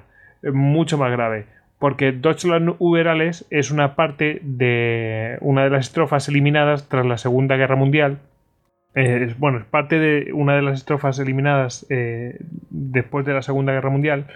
Eh, mm, porque, bueno, pues si no tengo mal entendido, el himno, bueno, pues decía Alemania sobre todas las cosas y, y mostraba un poco de supremacismo y fue eliminado tras la Segunda Guerra Mundial, esa parte del himno, y que por supuesto durante el nazismo se cantaba lo de Deutsch- Deutschland Uberales. Y lo que sí es que creo que lo de Deutschland Uberales ya venía de mucho antes y no, es no era exclusivo de los nazis. Lo que pasa es que después de lo que pasó en la Segunda Guerra Mundial, pues de- y yo creo que también de la primera, decidieron de decir, bueno, pues eh, hasta aquí el tema de la superioridad alemana o ese, o ese supremacismo alemán, vamos a quitarlo del himno. De hecho, cuando, como hemos visto en el Mundial, esta parte no la cantan. Y está prohibida en Alemania, ¿eh? O sea, no, no la puedes cantar. Así que... Me En fin. parece que la parte original viene de, de cuando la unificación alemana, que era como digamos el lema que tenían de, de crear Alemania como una nación. Pues claro, Sí. Alemania a lo largo de la historia había sido un grupo de principados y demás que había sido más un campo de batalla de otras grandes naciones que otra cosa. Y por eso digamos que lo que ellos querían es crear una gran nación. Pero bueno, luego la historia pasó lo que pasó y, y ahí lo Y se fue, fue aquello derivando en otra cosa, claro, porque lo de Deutschland Uberales, pues obviamente en principio no era mm, en términos exteriores en comparación con otras naciones, sino de modo interno. Es Alemania primero por encima de lo que son los eh, las regiones que, que se han unificado, ¿no? Eh, tiene, entiendo que tiene ese sentido, pero bueno, claro, después aquello pues fue derivando en otras cosas que ya vimos y, y bueno, pues claro, imagínate, llega el presidente de Chile y quiere quiere así simpatizar y escribe eso y es como "Or", eh, se, se debieron quedar los, los alemanes como diciendo "Eh, esto está prohibido, no lo puedes poner te tenemos es- que detener. Es una cosa bastante común porque, claro, culturalmente en Europa todo lo que tiene que ver con el, con el nazismo es, vamos, prácticamente eh, delito en todos los países y demás, pero sin embargo vas a países como Pakistán y te puedes encontrar una película como El hijo de Hitler, que el tío es el hace de héroe y ponen a un indio con bigote, con pelo rubio así de bote, eh, en plan...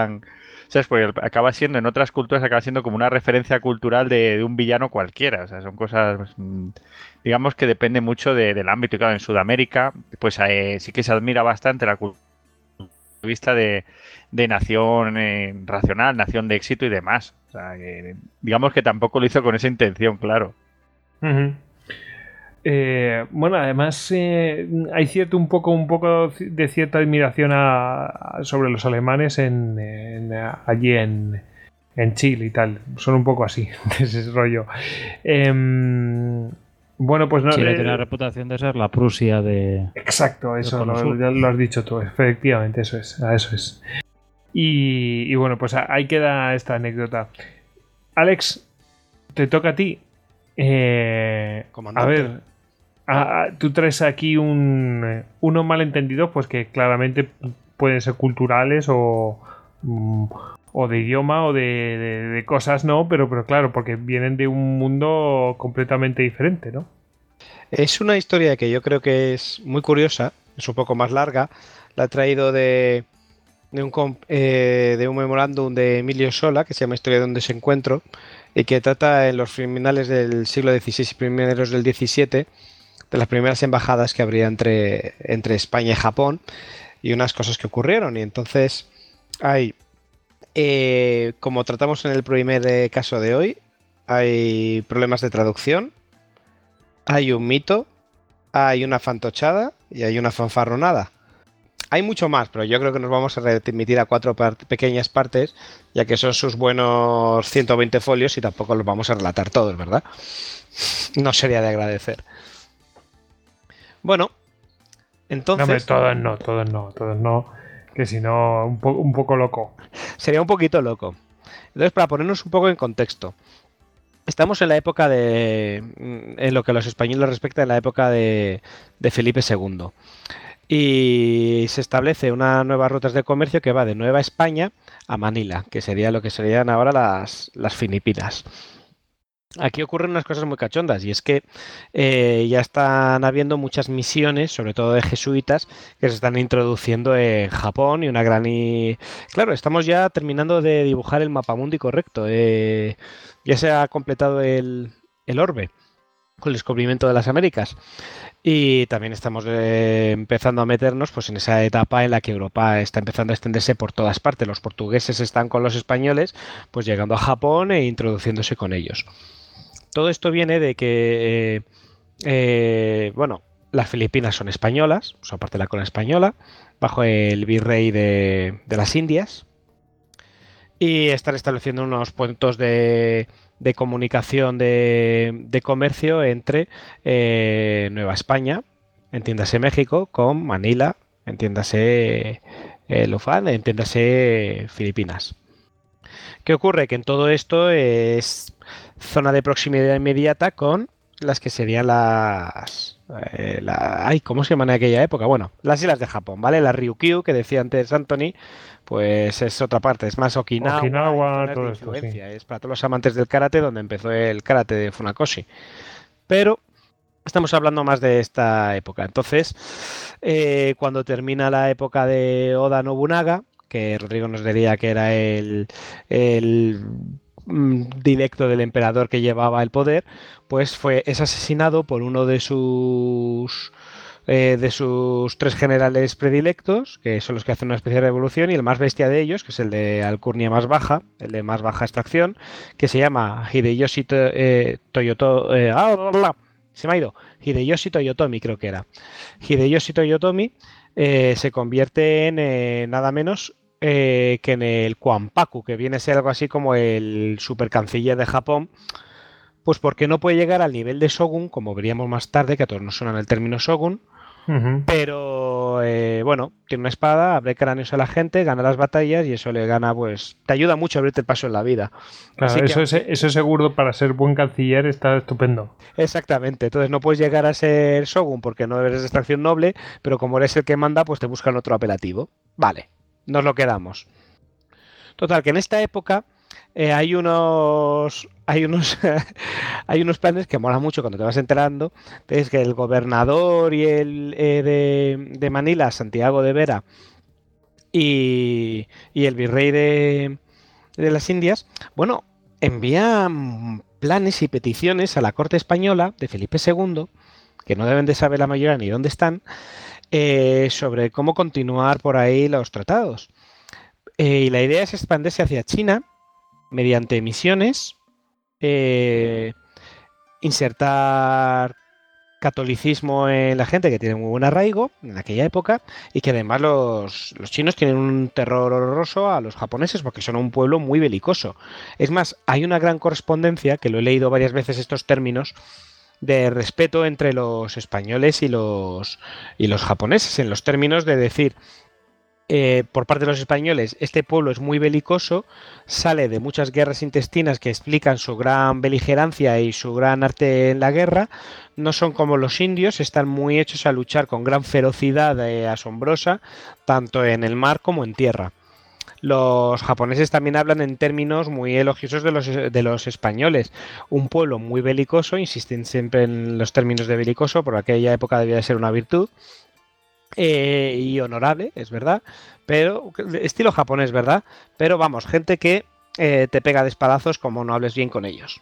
Y eso está muy bien, pese a las pocas Eso es una, eso es una fa- falta de honor, te meto un espadazo y te tomas por saco. Y exactamente, recupero mi honor muy rápidamente. ya ves tú cómo funciona la diplomacia.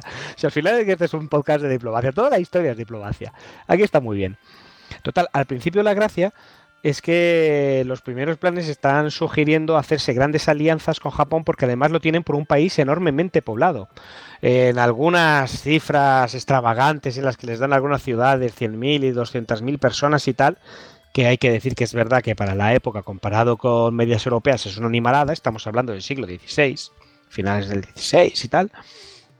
Eh, pero es que están hablando algunos de cifras de que incluso Japón en aquella época, pues, eh, eh, sobre todo luego mejoraría con, con, el shogunato, pero que venía de una época de guerras, pero que podía tener en torno de unos 15-20 millones de habitantes. O sea, no estoy muy seguro de la cifra. Un poco exagerado, ¿no? Claro, no sé la cifra de España, pero yo creo que en el siglo XVI y tal estaba en 8 Eso es exageradísimo, sí, me parece muy, muy bestia.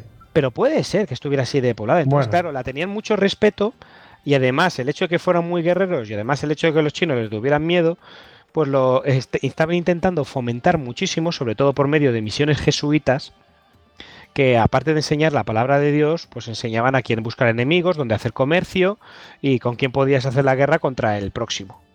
Y para la idea de extenderte por Asia, entiéndase China.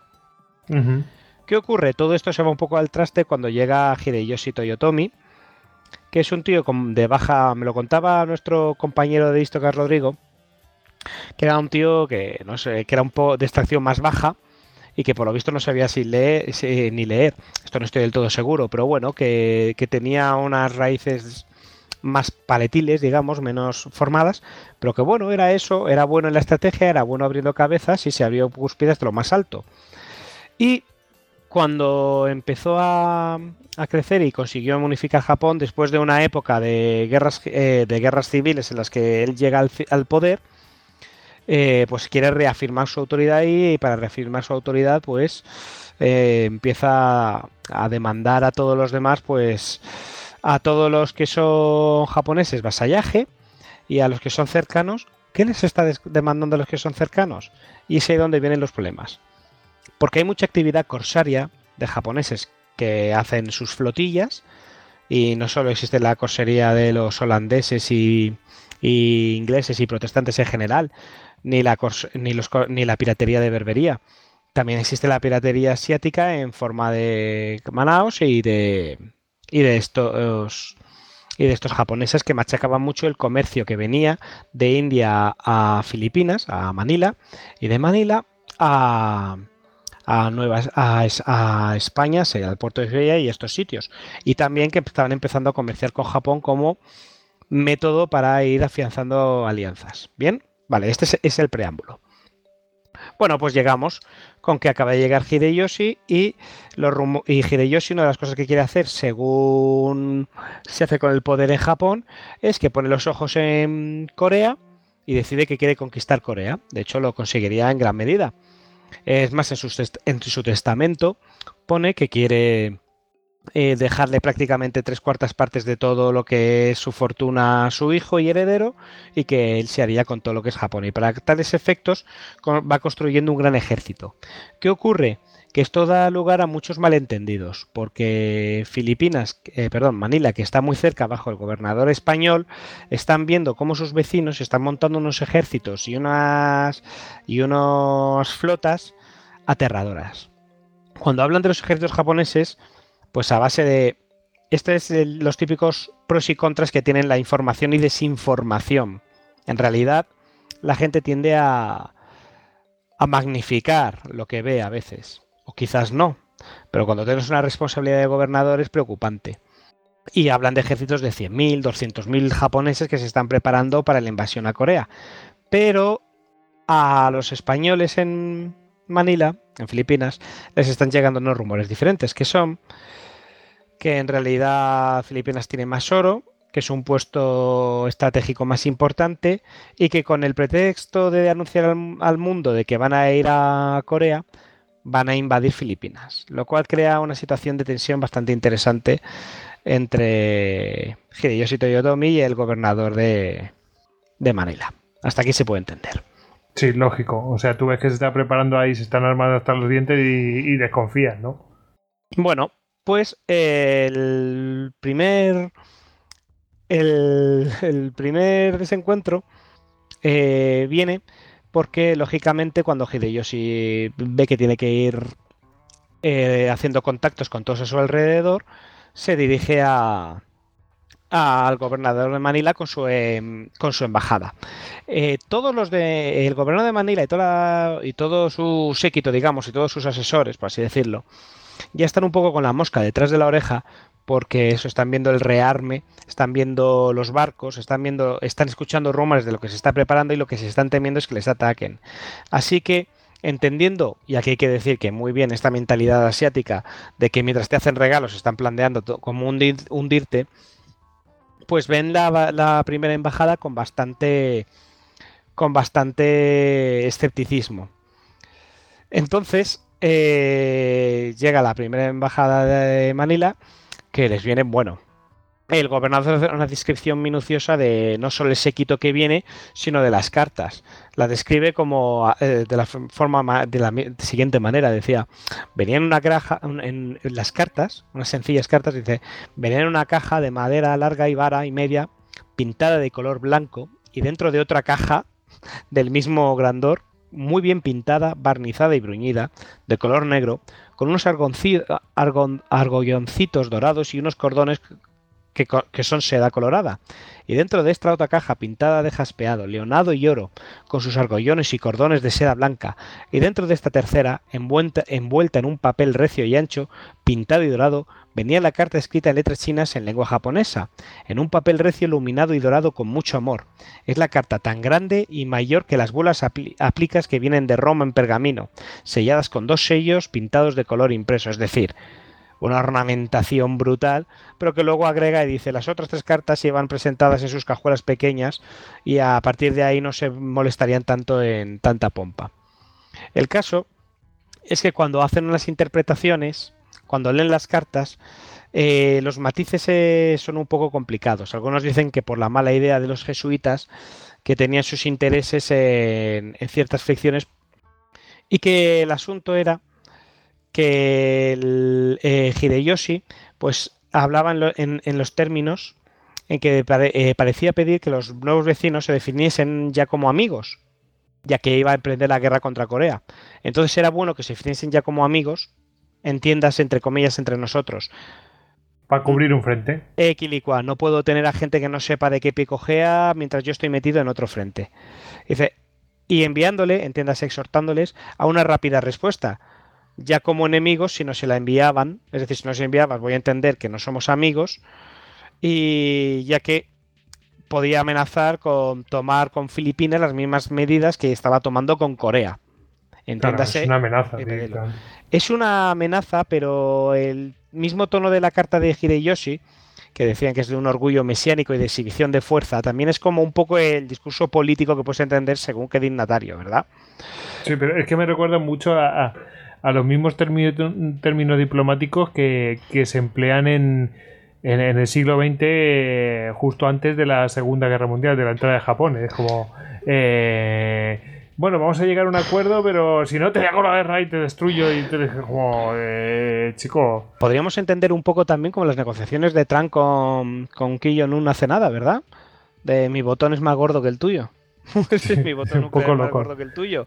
Pues el mío también te puede destruir, pues tal, o sea. Quiero, ser amigo tuyo, pero si no eres amigo mío, te voy a destruir. Recuerda que soy muy fuerte. Eso es.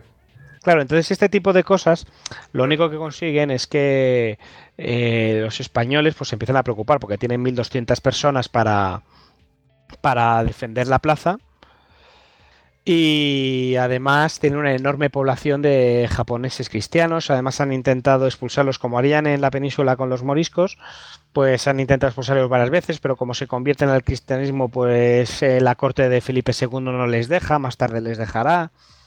Pero bueno, tiene el típico miedo de que aparte de los corsarios y de un super mega ejército que les venga de japoneses, que la enorme población japonesa, un tercio de la cual, de las fuerzas que tienen ahí, un tercio son de origen japonés, aunque sean cristianos, les da miedo que, tengan un conato de en medio y que básicamente que pierdan la plaza.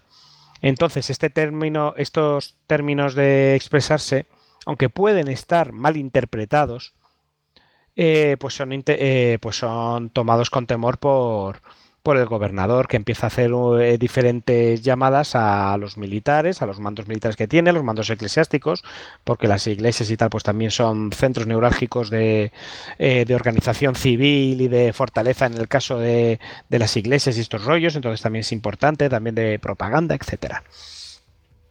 También hay que decir que eso, que puede ser un fallo de, de, comunicación o de política entendida desde un punto de vista de cómo son los japoneses de esta época, porque hay otro daimyo que también en la misma embajada Claro, esto no es tan fácil como hoy en día que envías un WhatsApp.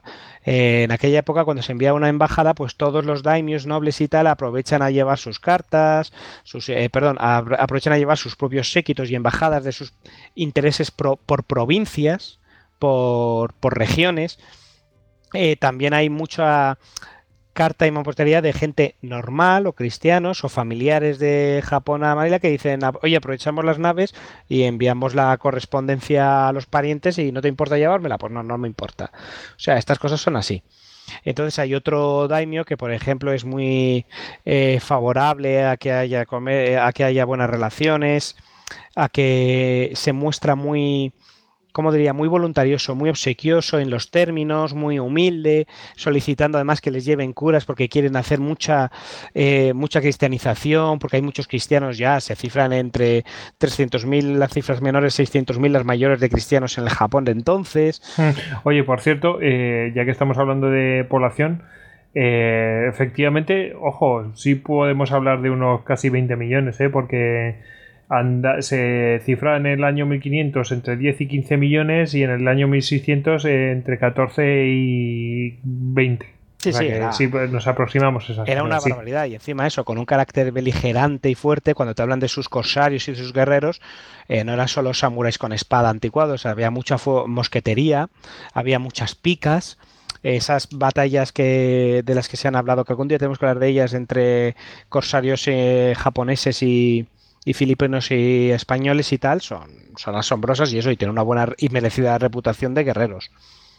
El tema es que, claro, este malentendido lo primero que hace es que el, el gobernador, pues van empezando a cambiar los planes y decide empezar a fortificar a, a Mansalva Manila, Filipinas, empiezan a temerse que sí que está claro que los planes de la corte japonesa todo es una maniobra de distracción de buenas voluntades para atacarles y empiezan a enviar emisarios a, a la corte española y, y sospechando que les van a atacar, pues eh, eh, le envían más nuevas embajadas y a partir de ahí se empieza una correspondencia de embajadas con la idea de marear. El propio embajador eh, explica eh, a una contestación rápida eh, a la corte que dice que todas las muestras de buena voluntad que está enviando a Hideyoshi eran solo por divertirle y entretenerle hasta que los reparos y fortificación y el socorro que esperen lleguen a la perfección y quitarle que por su embajador no tenga aviso de que acá tan puntual como le pudiera dar. Básicamente nos estamos preparando y a ver si desde España o desde cualquier otro sitio nos enviáis refuerzos porque somos muy pocos. Pero todo esto. Sí, porque si, si, a este tío le da por atacar, nos haría. Nos hace polvo. Pero todo esto, como digo, es el caso de mala gestión de las traducciones o mala comprensión cultural de unos y otros, etcétera. El caso es que iremos a otra parte más tarde, en la que en una de las visitas, la tengo por aquí, en una de las visitas eh, que le hacen de vuelta los españoles a Hideyoshi, porque como le han pedido una pronta respuesta o los consideran enemigos, pues envían una embajada de vuelta con unos monjes y tal.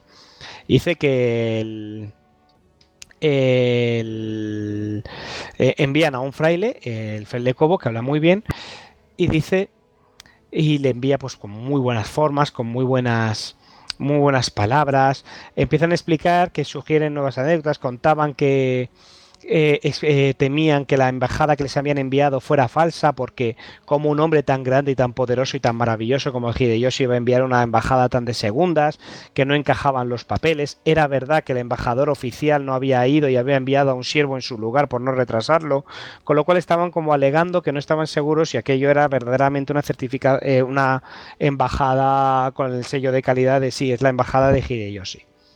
Y en una cosa que me lo hablaba yo mucho con nuestro compañero Rodrigo, hacen algo que, que me pareció a mí genial, y que es que ya en presencia de Hideyoshi, que como era analfabeto, pues no podía leer algunas cosas, preguntado como por el cabezamiento de la, de la carta del gobernador de Manila y la enumeración de las tierras del rey de España, este, al presentarse en ese lenguaje cortesano, eh, vosotros lo sabéis porque cualquiera lo sabemos por las películas que vemos, cuando dicen en nombre de su majestad, duque de tal, señor de tal, etcétera, ¿verdad?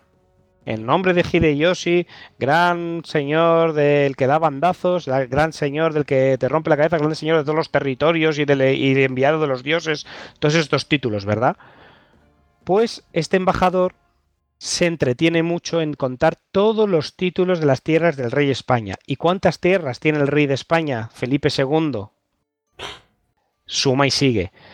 Y, cuando eh, Hideyoshi muestra curiosidad por este hecho, muy predispuesto, el embajador le muestra a Kumpaku en un globo terráqueo los dominios de Felipe II, sus distancias, dejando claro la imposibilidad no directamente, no diciendo, mira, nosotros no podemos declarar de sumisión, sino en un globo dejando claro decir, mira, estos son los dominios de España.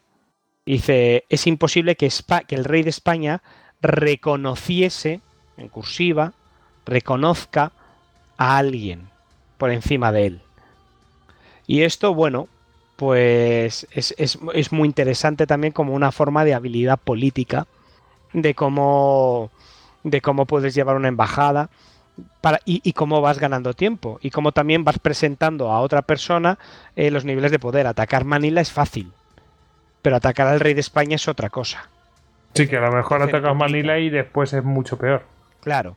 Lo que pasa es que, claro, los, los planes de que les enviaban estos mientras tanto a la corte española de Felipe II era una flipada. En estas épocas ya empiezan a decir que cambiamos de idea. Empezamos a granjearnos la amistad de los chinos para enfrentarnos a los japoneses, ya que los tenemos el, el problema encima.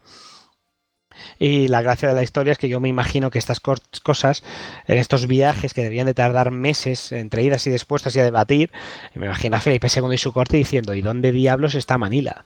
¿Sabes? Tengo ahora mismo las guerras con los protestantes, tengo ahora mismo los problemas en Flandes, tengo ahora mismo los problemas en toda la costa de Berbería con los musulmanes, tengo ahora mismo un nuevo mundo que estoy empezando a, a descubrir, expander y todas las cosas que están pasando allí, y me estás hablando de Manila. Pero es curioso, ¿vale? La, la historia de los españoles en Filipinas, porque eran poquísimos, es que eran incluso minoría hasta en la propia Manila. Yo tengo entendido que incluso la ciudad tenía que cerrar sus puertas por la noche para que los españoles se metieran en lo que sería la, ciudadela. Pues claro, es que si no, eh, no sea tanta población que no era, no era española, que es que se los comían. Claro, claro. estaba jugando de farol totalmente, siempre jugando de farol. Jugaba mucho de farol y jugaba mucho, pues exactamente lo mismo que sucedía en tantas tierras conquistadas por los españoles, que al final era que es que no muy integrador, porque si no, no se explica de otra forma. no, hombre, es que, si no es imposible. O sea, Pero es que al final, cuando te dicen esto, te dicen en estos propios textos que eh, creo que leí que era un tercio, no sé si un cuarto, un tercio, que las propias tropas que protegían, las propias tropas integradas que protegían las fortalezas, eran de naturaleza japonesa, más los que fueran autóctonos de allí. O sea, si es que al final te tienes que casar y aparear y, reproducir. y que muchos y los primeros conquistadores que fueron, eh, las tripulaciones ya no eran no eran castellanas, sino que eran eran de Nueva España, de México. Exactamente. Eh, y hay otro episodio, es que yo os digo que son unas memorias de 120 páginas, pero está muy bien que las primeras relaciones que hay hay una conspiración también metida por algunos españoles. También hay que evitar confundirse con los nombres, porque claro, cuando se van cristianizando, los españoles tratan con los nombres españoles que asumen los japoneses. Entonces te encuentras a uno que le llaman Gaspar y luego te tienes que fijar que el apellido es Harada Sukudoki. Entonces, claro. Entonces ya te lo españolizan. Exactamente, pero eh, te cuentan de conspiraciones de eh, coger naves de comerciantes portugueses y españoles que están bajo cuerda o untados, más comerciantes japoneses, llenarlas de piratas y cuando lleguen con banderas, que para eso tienen asesores españoles que les explican cómo es el lenguaje de la cortesía y cómo es el lenguaje de, la paz y de venimos en son de paz, cómo llegar, arribar y poder saquear y tomar eh, una fortaleza en un momento y, se y, como tomar las Filipinas en un momento y, se desarticula una conspiración de estas también bastante hermosa, muy interesante. Pero bueno, el segundo punto entonces es que enviamos una segunda embajada que es... Eh, eh, del embajador Navarrete Fajardo para ir ganando ese tiempo a, mientras vamos esperando respuestas y mientras van fortificándose y mientras se van declarando el estado de guerra, por así decirlo, y, y se van tomando medidas muy fuertes para proteger Filipinas, que luego resultaba que sí que era verdad que a donde iba Hideyoshi era Corea pero este malentendido era muy razonable y había muchísimos comerciantes y te relatan en todos estos testimonios, en todo este relato, te relatan todas las personas, comerciantes, incluidos muchos de origen japonés, que decían, vemos mucho más probable que en realidad todo esto es una maniobra para atacaros a vosotros, que sois un punto estratégico más importante, tenéis más oro y sois más fáciles. Sois más facilones. Bueno, pues en una embajada de respuesta, el embajador Navarrete Fajardo, que era un caballero y hombre de autoridad, y que conocía el estilo español que entonces imperaba en las cortes europeas, llevó consigo un presente eh, valorado en 3.000 pesos con un elefante. Entonces, esta es la fantochada, que aparte de un soborno precioso, eh, le llevan un elefante que causa un efecto de sorpresa y expectación en la corte de y dice, pero es que además eh, la, la expectación causada por el animal causó un tumulto en el que murieron siete personas. Pero claro, es que llevas unos elefantes por, un elefante por ahí, claro, y, la peña flipa. Y luego tenían unas frases maravillosas, a ver si las encuentro. Sí, que decían que con toda eh, cortesía, pues eso, el, eh, mensajero eh, da partes de que es que ya sabéis que a mí me gusta mucho cómo hablaban antes, y es que el lenguaje, de, el lenguaje, las palabras, son la base de la diplomacia en realidad. ¿Y cómo te explicas, por ejemplo, cómo das, ganas tiempo mientras explicas también lo de los territorios de cada cual? Pues primero dice, no estábamos seguros de si era un mensajero tuyo. Y lo expresa de la forma siguiente. Porque no de las partes y calidad que requeriría el, el real nombre de quien le enviaba, y de la persona a quien viene y de la importancia y grandeza de la embajada. Es decir, me, eh, empezamos a desconfiar porque sabemos que eres un tipo tan importante y tan grande que no creíamos que nos enviaras a una persona que realmente era magnífica, pero no llegaba a tu magnificencia para representarte. Es que representar a un tío magnífico requiere a un tío por lo menos excelente. Y, luego le dan unos regalos, igual que él les da unas lanzas, le dan unas dagas finas y unas espanas y, le dice directamente las cuales, con la voluntad que se ofrecen y en señal de amor, aceptaréis de mi mano como de un particular de vuestro bien y grandeza desea. Que vuestro bien y de grandeza desea. Son formas de hablar maravillosas. Esto es estrategia y fantochada. Y luego Pero bueno, lo están haciendo bastante bien. Bueno, se van a seguir dando dando historias, van a ir ganando tiempo, unos acojonados mientras se van fortaleciendo y el otro sin saber muy bien qué es lo que pasa con los españoles. tampoco queda muy claro realmente, yo creo, desde mi punto de vista, la posición japonesa creo que no les queda muy claro eh, si los españoles les están malinterpretando, si realmente tenían la intención de atacar, pero no lo tenían muy claro, si realmente estaban exigiendo un acto de vasallaje y sumisión o simplemente de hermandad y, aceptación en, unas formas políticas que no eran fácilmente comprensibles. Sobre todo por los españoles que también eran gente muy orgullosa, joder, dominaban el mundo entonces. Y estos en comparación son pequeños. En comparación a escala, a escala global, a escala particular estaban en una enorme desventaja. Bueno, y después de haber contado una fanfarronada y después de haber contado un malentendimiento, eh, contamos pues ya lo que es eh, lo peor de la, la una metedura de pata terrible, que es, y esto ya un poco mito, que es que una de las partes en las que mientras se están haciendo este intercambio de, de embajadas entre Manila, el, gobernador de Manila, y el Kuyukochu, el, Chukuchuku japonés, el superjefe japonés, eh, que se me ha pirado el nombre, tío. El Shogun, el Shogun o el canciller. No, es que no, era un, no era un Shogun, era un Kwampaku, tío. Es que se me había olvidado que era el, el Kwampaku. El Kwampaku que es el canciller, sí. Ya me perderá Rodrigo y todos nuestros hispanófilos. Perdón, eh, japonófilos.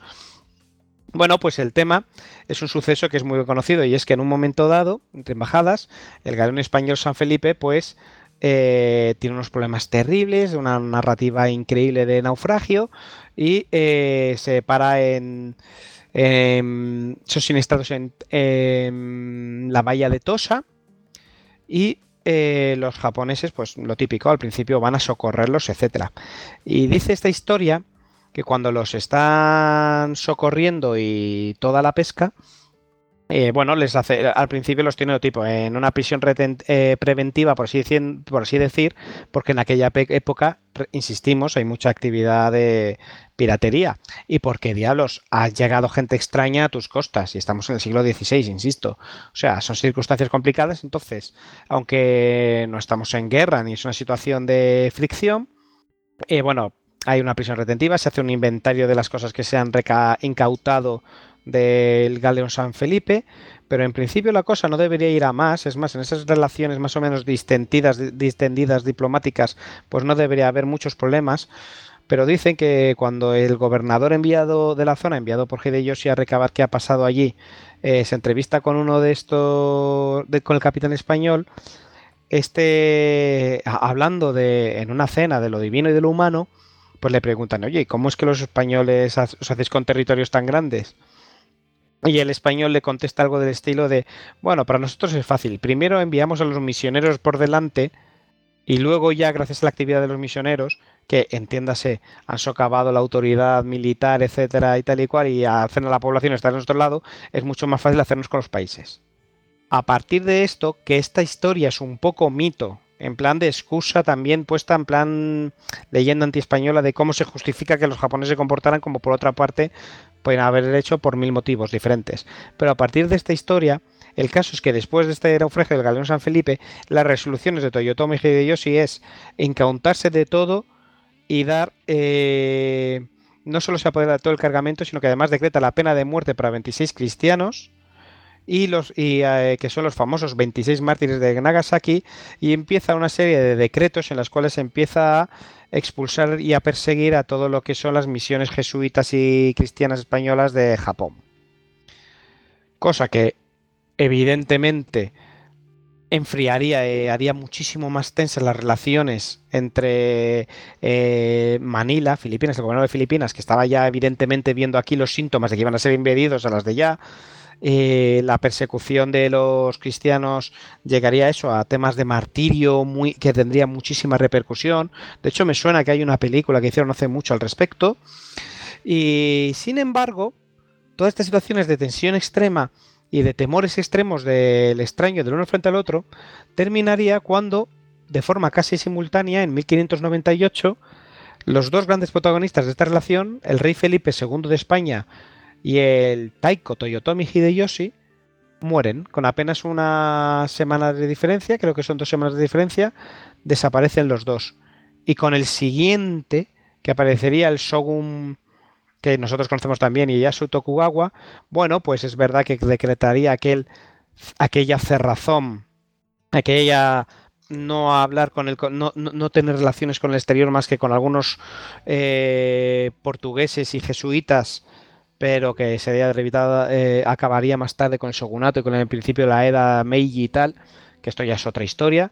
Pero ahí empezaría la famosa enclaustramiento de la isla con el shogunato, con la era de los shogunes pero también terminaría por otra parte ese momento de fricciones entre Japón y la corona de España, salvo algunos casos de piratería que ya espero que toquemos en otro Histocast. Uh -huh. Pero cosas puntuales, no tiene nada que ver.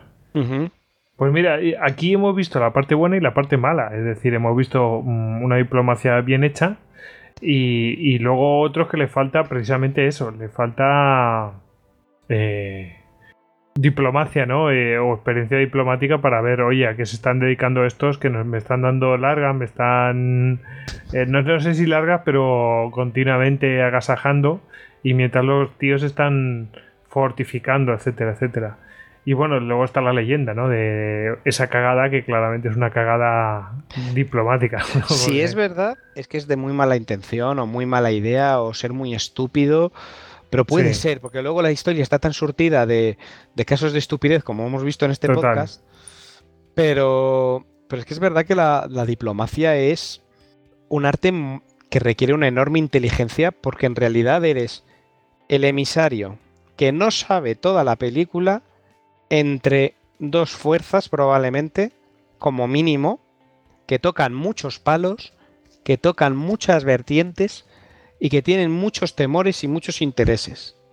La diplomacia es una cosa que es mm, de coger una bomba de estas de como las películas para desactivar y decir qué cable cortas. Sí, sí. Bueno, pues ahí ha quedado eh, este caso, ¿no? De, de las primeras relaciones diplomáticas con Japón, ¿no? Eh, y, bueno, esto, estos protagonistas que se dan aquí y, y las consecuencias tan terribles que se dan finalmente. Bueno, y ahora tenemos una historia, bueno, con, con el Kaiser Guillermo, eh, que era un pieza, ¿no? Eh, Tony, a ver, ¿qué, qué, qué nos has traído? Pues bueno, de, estas cosas. eh, casi. Es que aquí. Ya lo, yo creo que ya lo hemos dicho antes, pero el tema este de, cagadas hay mucho que son directamente bravuconadas y cosas de estas. El Kaiser Guillermo era muy dado a esto. No sé si eh, tiene algo que ver, pero vamos, no me extrañaría. Sí, a ver, el Kaiser Guillermo podríamos hacer un monográfico de, de cagadas diplomáticas, como casi empieza la Primera Guerra Mundial por naques en Marruecos, o también pues cómo consiguió la hostilidad de los hasta entonces amigos británicos enviando un telegrama apoyando a los Boers. Ya lo hablamos en el Istocas de los Boers, la guerra de los Boers. En este caso quería sacar pues una anécdota algo más eh, graciosa, por decirlo de alguna forma. Y, es- y esto sucedió durante una visita del zar Fernando I de Bulgaria. No olvidemos que Bulgaria era un país joven por entonces y Fernando era de la de, de una dinastía alemana, de los Saxe-Coburg, Gotha. eh, y resultaba pues que bueno, eh, estaba en ciernes, que ya los Balcanes ya era un vecindario bastante complicado y ya pues ya iban buscando armas, iban buscando equiparse para una guerra que viene en el futuro, que serían las, las guerras balcánicas. Y no olvidemos pues que muchas veces los reyes hacen, por decirlo de forma, una especie de comerciales con corona, van atrayendo, mirando a defender los intereses de las empresas de su país y atrayendo inversiones y proyectos. Y esa parecía una buena oportunidad para el Kaiser Guillermo para que los ejércitos búlgaros se equiparan con armamento alemán. Pero su informalidad le jugó una mala pasada, y es que en un momento dado, por lo visto, estaba el zar Fernando apoyado en una ventana en el Palacio Nuevo de Potsdam, mirando el paisaje, mirando la ciudad de Berlín, cuando, bueno, resulta que el zar se había apoyado en la ventana, eh, relajado, informal y, y sacando un poco su real trasero y al Kaiser Guillermo cuando lo vio no se le ocurrió mejor idea pues que como si fuera una cervecera bávara en el Oktoberfest pues eh, pegarle una, un cachetazo en el en la real trasero del zar de Bulgaria. ¡Hala! Y chimpún. ¡Pam! Y por lo visto, evidentemente, al zar de Bulgaria no le hizo ninguna gracia, exigió una disculpa del Kaiser Guillermo II. El Kaiser Guillermo decía que no hacía falta ninguna disculpa, que no para tanto, y se negó. Y el final de la historia es que resulta que al cabo de pocos días la fábrica de armas Schneider Crusot, que pese al nombre de Schneider, el Crusot ya nos da una pista que es una fábrica de armas francesa, recibió un cuantioso pedido de artillería del ejército búlgaro, que muchos dicen que fue en despecho de esta cachetada del Kaiser Guillermo. Pues podría ser, bueno, al final. eh, hasta se crea negocio para otros, ¿no? Para terceros. Pero vamos, Sí.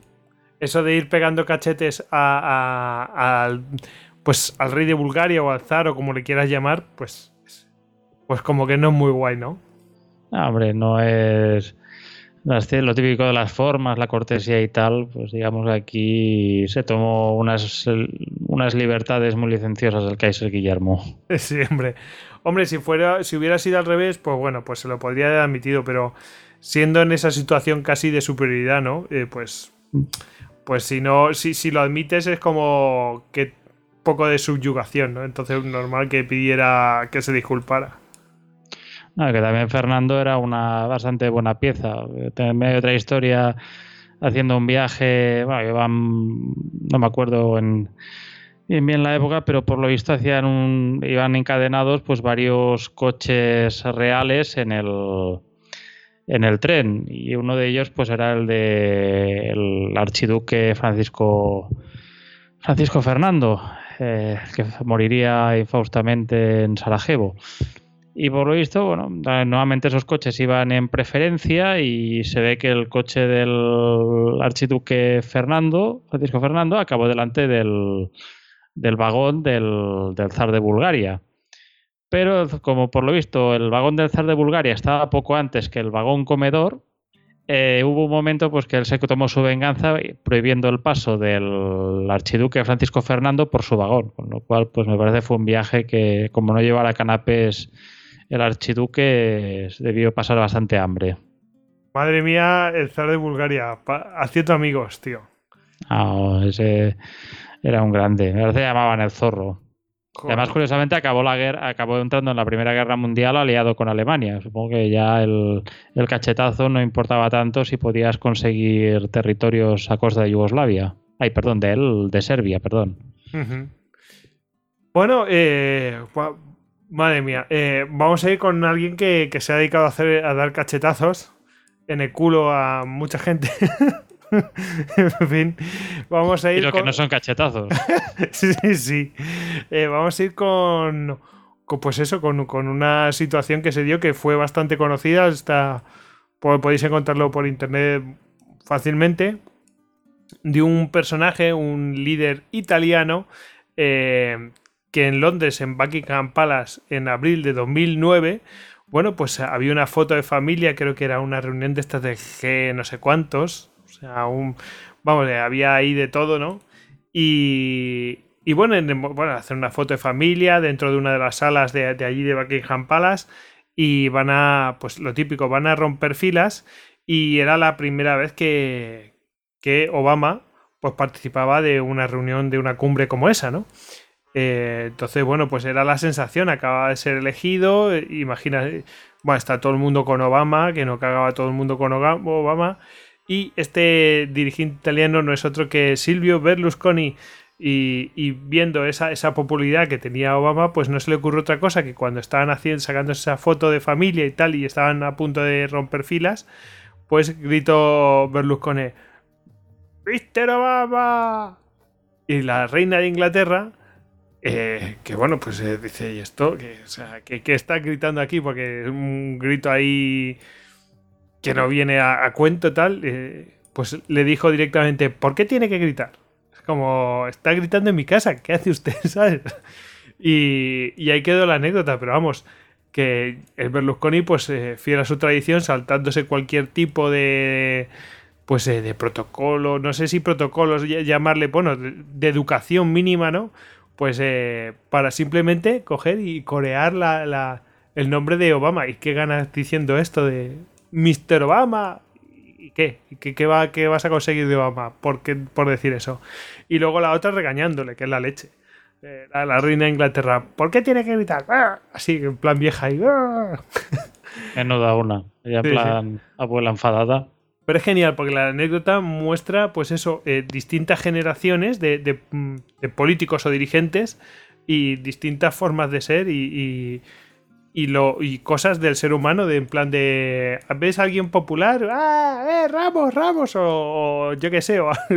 es un poco raro, tío. ¡Mr. Obama! A mí me hizo mucha gracia. A veces según quién allá, cuando ves a alguna celebrity, eh, tienes el impulso ese de gritar, pero después piensas, bueno, es una persona que supongo que querrá también estar tranquila, no vamos aquí a. Vamos a llevarnos bien. Exacto. Eh, a veces la miras, te mira y ya está, no tienes que decir más, ¿sabes? Y incluso yo creo que te lo agradece, ¿no? Que no, que no hagas nada, ¿sabes? Bueno, pues eh, yo creo que ya hemos llegado al final con todas estas eh, anécdotas. Da para otro capítulo más de Histocas. Ah, podríamos hacer un cagadas 2 de diplomáticas y esperamos que os haya gustado. Bueno, vamos a llegar a la sección de bibliografía eh, que viene de manos de Ediciones Salamina. Aquí, Alex, tú traías un librillo. Bueno, sí, pero bien, lo primero que tenemos es de la revista Tempus, de Historia General, de Colombia, España y Japón en el siglo XVII, las dos embajadas de la era Keicho. Hay que tener en cuenta que es muy normal porque Colombia tiene también mucha influencia japonesa al final. También eh, quería decir la, eh, que encontré por internet muy bonito de Archivo de la Frontera, La historia de un desencuentro, de un desencuentro. España y Japón, 1580-1614, de Emilio Sola. Es la que me he estado leyendo sobre todo aquí a, a machete. Y finalmente, de historiajaponesa.com, Toyotomi Hideyoshi, relación con el cristianismo. Estas son las tres cosas que me estaba aquí ojeando a toda prisa y machacándome en la medida de lo posible. Son documentos más o menos extensos, pero bueno, muy leíbles, muy fáciles, muy bien hechos, muy estructurados, muy organizados. Me han gustado los tres. Sobre todo, el que más me he basado este documento es el primero, el de Emilio Sola. Bueno, y Tony también traía algo. Sí, yo traía un artículo de- que está en el especial de Navidad del The Economist, que ha sido la el que me descubrió al, al gran Wanyan Chonghu, titulado The Fall Guy. Y ahí pues te explica toda la historia de la caída, surgimiento y vuelta a caer de, de nuestro diplomático chino favorito. Grande, qué grande, macho. Qué grande, qué personaje. Eh, pues, eh, pues nada, eh, por a- aquí dejamos la bibliografía. Y antes de terminar, pues eh, darle las gracias a todos los mecenas y especialmente a esos héroes de las Termópilas que han, eh, bueno, pues han producido este programa. NG, NG, Daniel y Cristian Carrillo, el ecuatoriano en Tokio. Bueno, pues nada, hemos llegado al final y nada, pues despedimos a Tony, arroba Lord Cinecester, Tony. Anit, aquí ya sabéis lo que hemos dicho, las moralejas que hemos sacado de este programa, que no las repetiremos, pero recordad, plane- planear es de losers. Eso, planear de losers. Prepararse es de losers, exactamente. Eso. Eh, despedimos a Alex, a arroba Alejandro HZLun. Venga, buenas noches, Alex. Buenas noches compañeros, recordad, mientras os acostáis y soñáis, id planeando cómo defenderos o cómo atacar. Eso es. Bunga, bunga. El bunga bunga. Venga, nuestro bunga bunga mm, predilecto, David, a, arroba David Nagan en Twitter.